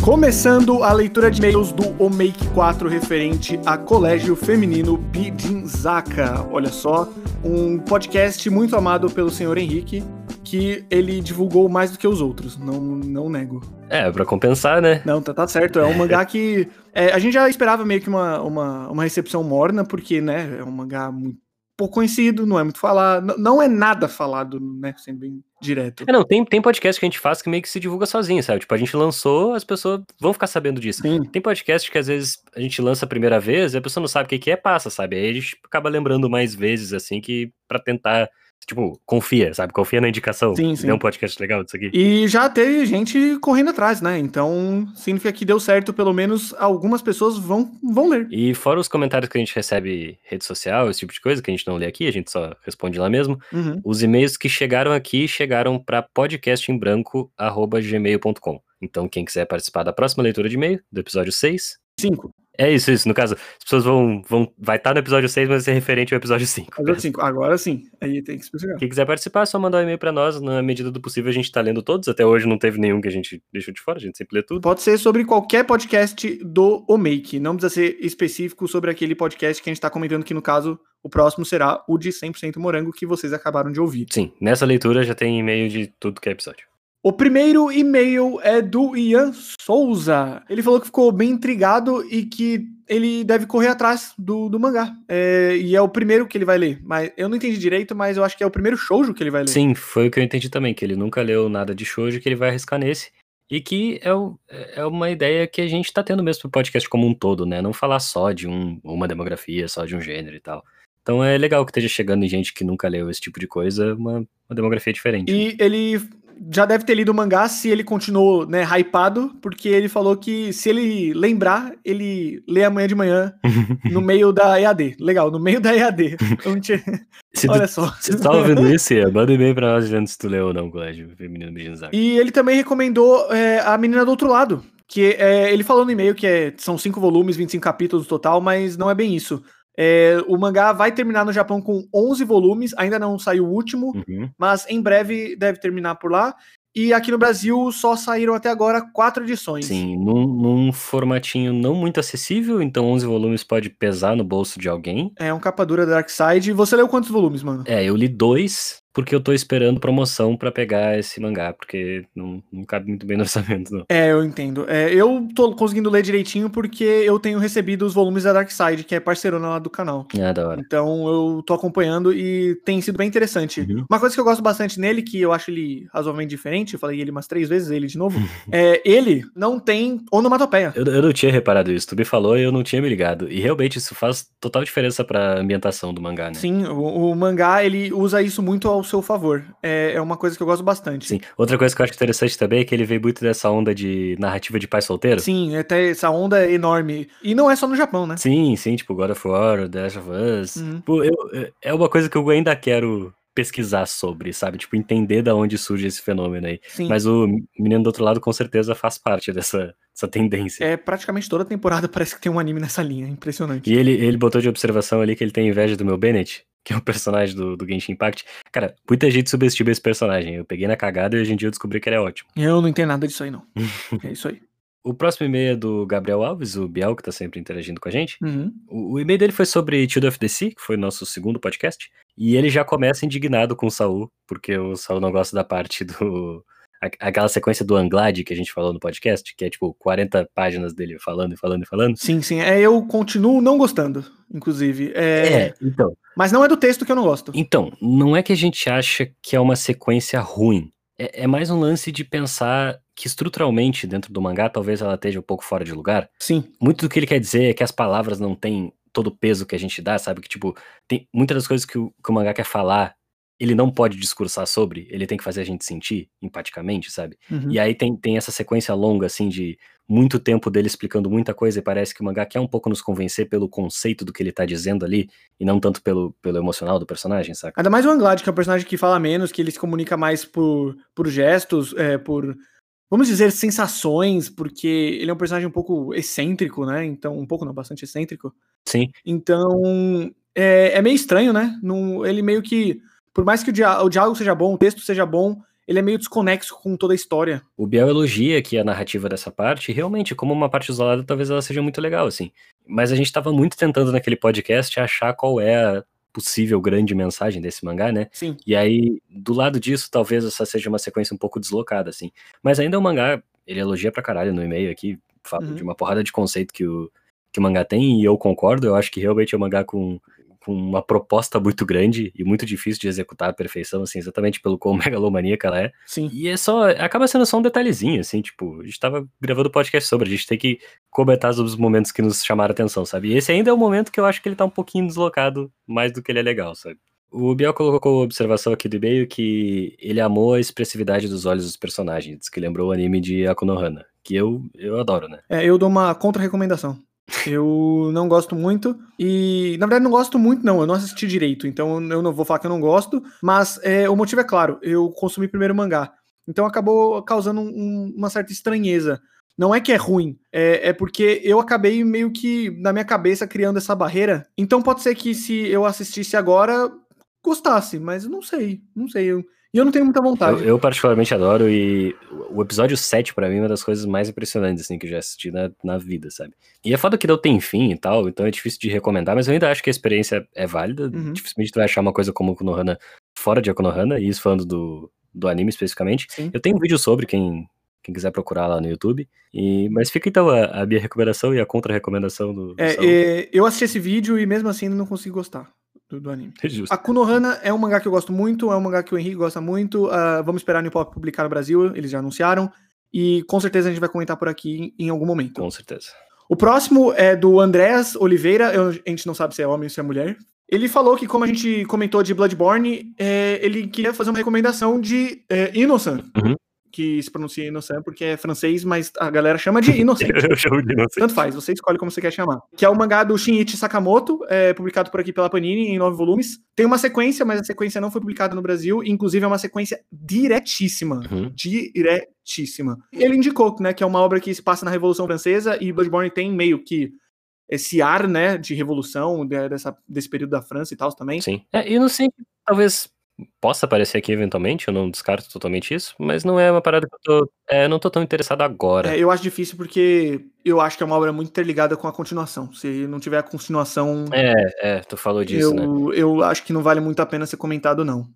De verdade. Sim. É, ele é, é meio que tipo. Ele só muda de nome porque ele vai mudar o foco de personagem. É só isso. Uhum. É, é só isso. É, eu ainda acho que é interessante. Quem nunca viu uma página desse cara, vale a pena ir. Ah, não, vale, Porque vale. é impressionante, não- saca? É impressionante. Shinji e Sakamoto é monstro. É, ele é monstro, ele é monstro. Só não me pegou tanto pessoalmente, assim, mas é, não é uma recomendação que eu descarto, saca? Eu quero, eu quero ler esse mangá até o fim, eventualmente, e a continuação também. E ele falou que tá curtindo muito o podcast enquanto é, joga Hollow Knight, Uhum. que é um dos meus top 5 jogos do, da vida. Gosto demais, bom jogo. Aproveite muito, morra muito e se supere muito. é aquele jogo indie que se inspirou bastante em, Dark Souls, na franquia Souls, então ele tem meio que essa ideia de tipo, morra muito, entenda o inimigo, entenda o ambiente e aos poucos você vai melhorando, vai entendendo e é, essa é a graça, né? O jogo te ensina. Sim, sim. É, eu, eu já me interessei por esse jogo, mas é muito difícil eu parar pra jogar alguma coisa que não seja Fortnite, então. É, e Gage Impact. É, é Genshin Impact agora. O Otávio fala muito bem desse jogo, então fica a recomendação também. O próximo e-mail é do Digital Boy, que ele começa elogiando a gente, é, a, a parada da gente dar visibilidade a, a mangá que chega aqui no Brasil, sabe? Ficar, Uhum, não só falar de parada em scan e tal. uhum. Ele, ele falou que ele começou a comprar um tempo atrás o Boa Noite Pum Pum, que muita gente pede pra, pra vir aqui pro podcast. Ok. Quem sabe no futuro, não tão cedo. É, esse provavelmente no futuro, mas não agora, porque como a gente já comentou, eu terminei esse ano de reler, né? Esse ano. É, E o Henrique também teve uma. Teve. Faz pouco tempo, né? Que você também teve contato. foi, foi no começo do ano também, antes da pandemia, Então, que eu reli. então por enquanto não. E ele falou que precisa de Fire Punch pra ontem, que é outro mangá que eu imagino que bastante gente se interessou também depois do podcast, né? Sim, e esse é fácil de achar, os volumes estão todos disponíveis. É, eu acho que algum um ou outro não tem na, na Amazon, mas, gente, existem milhões de lojas, então procurem que vocês vão achar tranquilo. É, com certeza ele não tá esgotado nas, em outro tipo de loja que não seja a Amazon. E até na Amazon é capaz de ainda achar todos, na verdade. Não, acho que só um volume tá esgotado na Amazon, alguma coisa assim. É, bota fé. Eu lembro que eu vi esses dias, então alguma coisa assim. Sim, sim. Punch é da hora, vale a pena. E o último e-mail é do Lucas Moliterno, que ele mandou um olá, Gabriel Luiz, muito obrigado é, pelo olá. É, eu go- gosto, é, me sinto lisonjeado. Como vai você, Lucas? Tudo bom? Como vai? Sim, só no caso, no caso eu não sou o Luiz, eu sou o Henrique. É verdade, ele mandou Luiz. sim. Ele é de Salvador, ele tem 24 anos e ele falou que ele procurou Fire Punch por causa do Chainsaw Man. E eu acredito que 90% das pessoas que procuraram Fire Punch foi por causa disso. Sim, sim. E muita gente que foi atrás do Fire Punch depois do nosso podcast era gente que já tava mais ou menos interessado por causa do Chainsaw Man, mas ainda tinha aquela pontinha de dúvida, sabe? Sim. Do tipo, é. Até porque tem gente que não gosta muito desse mangá, então ele sempre foi mais divisivo. Chainsaw Man é tipo, todo mundo adora, sabe? É, é impressionante, realmente. Ele disse que achou a obra incrível e que é, ele entendeu a loucura e a diversão né, que o autor estava colocando ali nas páginas do mangá. Uhum, uhum. E depois ele falou que, é, que tem um arco inteiro ali é, que é um pouco herói ocidental, é, relacionado ao Agni, né? Sim. Ao protagonista. Que ele sentiu como se ele estivesse lendo um Superman, é, só que trágico. Eu acho que tem uma tentativa de construir um herói ocidental no Agni, mas que nunca se realiza. Hum, ok. Então, eu, não acho que ele é exatamente um herói, um super-homem trágico. Eu acho que a, a Togata tentou transformar ele num herói trágico, Muitas vezes. sim, mas talvez uma das coisas que a obra descobre é que esse herói, esse modelo de herói ocidental, ele depende muito de uma ideia individualista que o Agni nunca concretiza. É, é, Saca? Porque ele nunca consegue se identificar além da função dele. sim, eu diria que é a Então ele não consegue dele. realizar esse herói. Oi? Eu diria que é a personalidade dele. É, eu acho que talvez seja uma questão de personalidade dele, talvez seja uma questão de estrutura social japonesa também, da, Também. Da- um bom ponto, bom da ponto. relação comunitária e de, de função e de trabalho e tal, porque ele tá sempre se, se identificando pelo papel que ele tá exercendo. Tanto que quando isso é falso, ele continua insistindo naquilo, sabe? Tipo aquela, aquela parte que a gente sempre fala, ele chega num ponto em que mandam ele matar ele. Uhum. E ele meio que abraça isso e fala, beleza, agora essa é a minha função, mesmo que não faça nenhum sentido. Então eu acho que é, é sempre uma tentativa de criar um personagem que vá ser um herói de cinema, Uhum. mas que ele nunca consegue ser, sabe? Porque essa, essa- esse individualismo não se realiza nele. Ok. Essa, essa, essa procura por identidade não chega num ponto final, nunca, exatamente. É bom falar que é, essa parte da cultura japonesa é mais é, pelo autor e não pelos personagens dentro da obra. É, tá? exato, Porque na- dentro da obra não, não tem nada disso. Sim, sim, não é um discurso direto da obra, mas talvez seja Sim. realmente uma relação de um, um autor japonês Uhum. com referências ocidentais que estão o tempo inteiro na, na história, e isso acaba criando um ruído que acaba virando o, o meio da história, mesmo que não diretamente, saca? Ok, não, eu, eu acho que faz muito sentido. Beleza. Sim. É uma, uma, coisa que a gente acabou não conversando no podcast, até porque eu nem tinha ido pra esse lado, assim. Então esse, esse e-mail já, já serviu pra trazer essa discussão. E o Lucas deu duas recomendações. É, Boa Noite Pum Pum. Como... O mangá mais recomendado pra gente de todos. Eu, eu vou ter que me acostumar com isso. E, ou, né, ele falou ou, né? Não foi nem i. Ele falou ou Solanin. Uhum. Que, é, que ele gostaria, né, de ver sendo, é, sendo debatidos no, no podcast.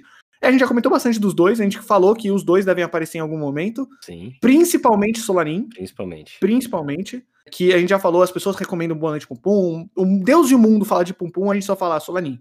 Solanin, né, velho?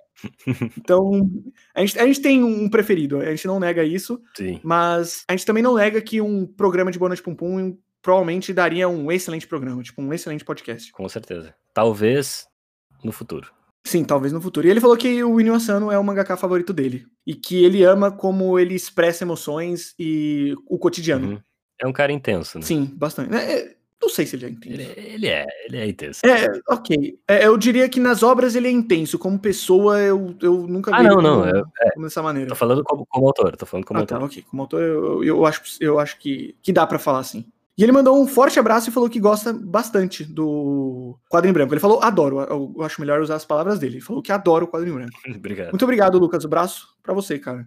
É isso. E foram esses cinco e-mails. Eu, eu não sei se você quer que eu, que eu faça a minha recomendação. Você começa. Eu começo dessa vez? Você começa hoje. Então tá. Talvez uma recomendação um pouco óbvia pro tema desse podcast. Nem sempre eu vou fazer uma recomendação que tenha a ver com o que a gente acabou de falar. Mas como a gente tá nessa onda de comédia romântica, e a gente citou que comédia romântica tá num ótimo momento aqui no, aqui no Brasil, não, né? Lá no Japão. Eu vou citar uma delas, que eu também acho que é um comentário sobre o gênero, mas num total outro lado. Tipo, ele é um comentário porque ele exagera tudo possível e abraça isso como conceito, sabe? Já deve ter ouvido falar do Sem Namoradas lá. Conheço, mano, conheço. Conheço sim. Tenho muito interesse em ler, inclusive. O, o nome em inglês, quem quiser procurar aí, é que eu, eu não vou pronunciar isso, mas... Em japonês é Kimi... É, ó, vou, vou, pronunciar aqui pra você. É Kimi no koto ga dai dai dai dai daisuki na junin no Kanojo. É isso. que significa as 100 namoradas que te amam muito, muito, muito, muito, muito, muito, muito, muito. É isso aí. É. Aí vai estar tá aí na descrição do podcast, como eu sempre deixo, o nome certinho para vocês clicarem ele na pra, pra página do mangá. É, ele é um mangá interessante para trazer aqui, porque o, o, conceito é exatamente o que o nome sugere, assim, ó. Foi um cara que ele tomou 100 foras, ele tomou 100 foras num período escolar dele, e quando ele vai entrar no outro, ele encontra um, um, santo, um espírito lá, que fala que ele vai ter, vai encontrar 100 almas gêmeas. Ah, vai se ferrar, mano. Nesse, nesse período novo. E é exatamente isso que acontece, tipo, o, o ponto é que toda personagem feminina que aparece na frente dele tipo, tem aquela página de choque, sabe? Tipo, de raio no fundo, assim, e ele descobre que, tipo, eles estão apaixonados. Ok.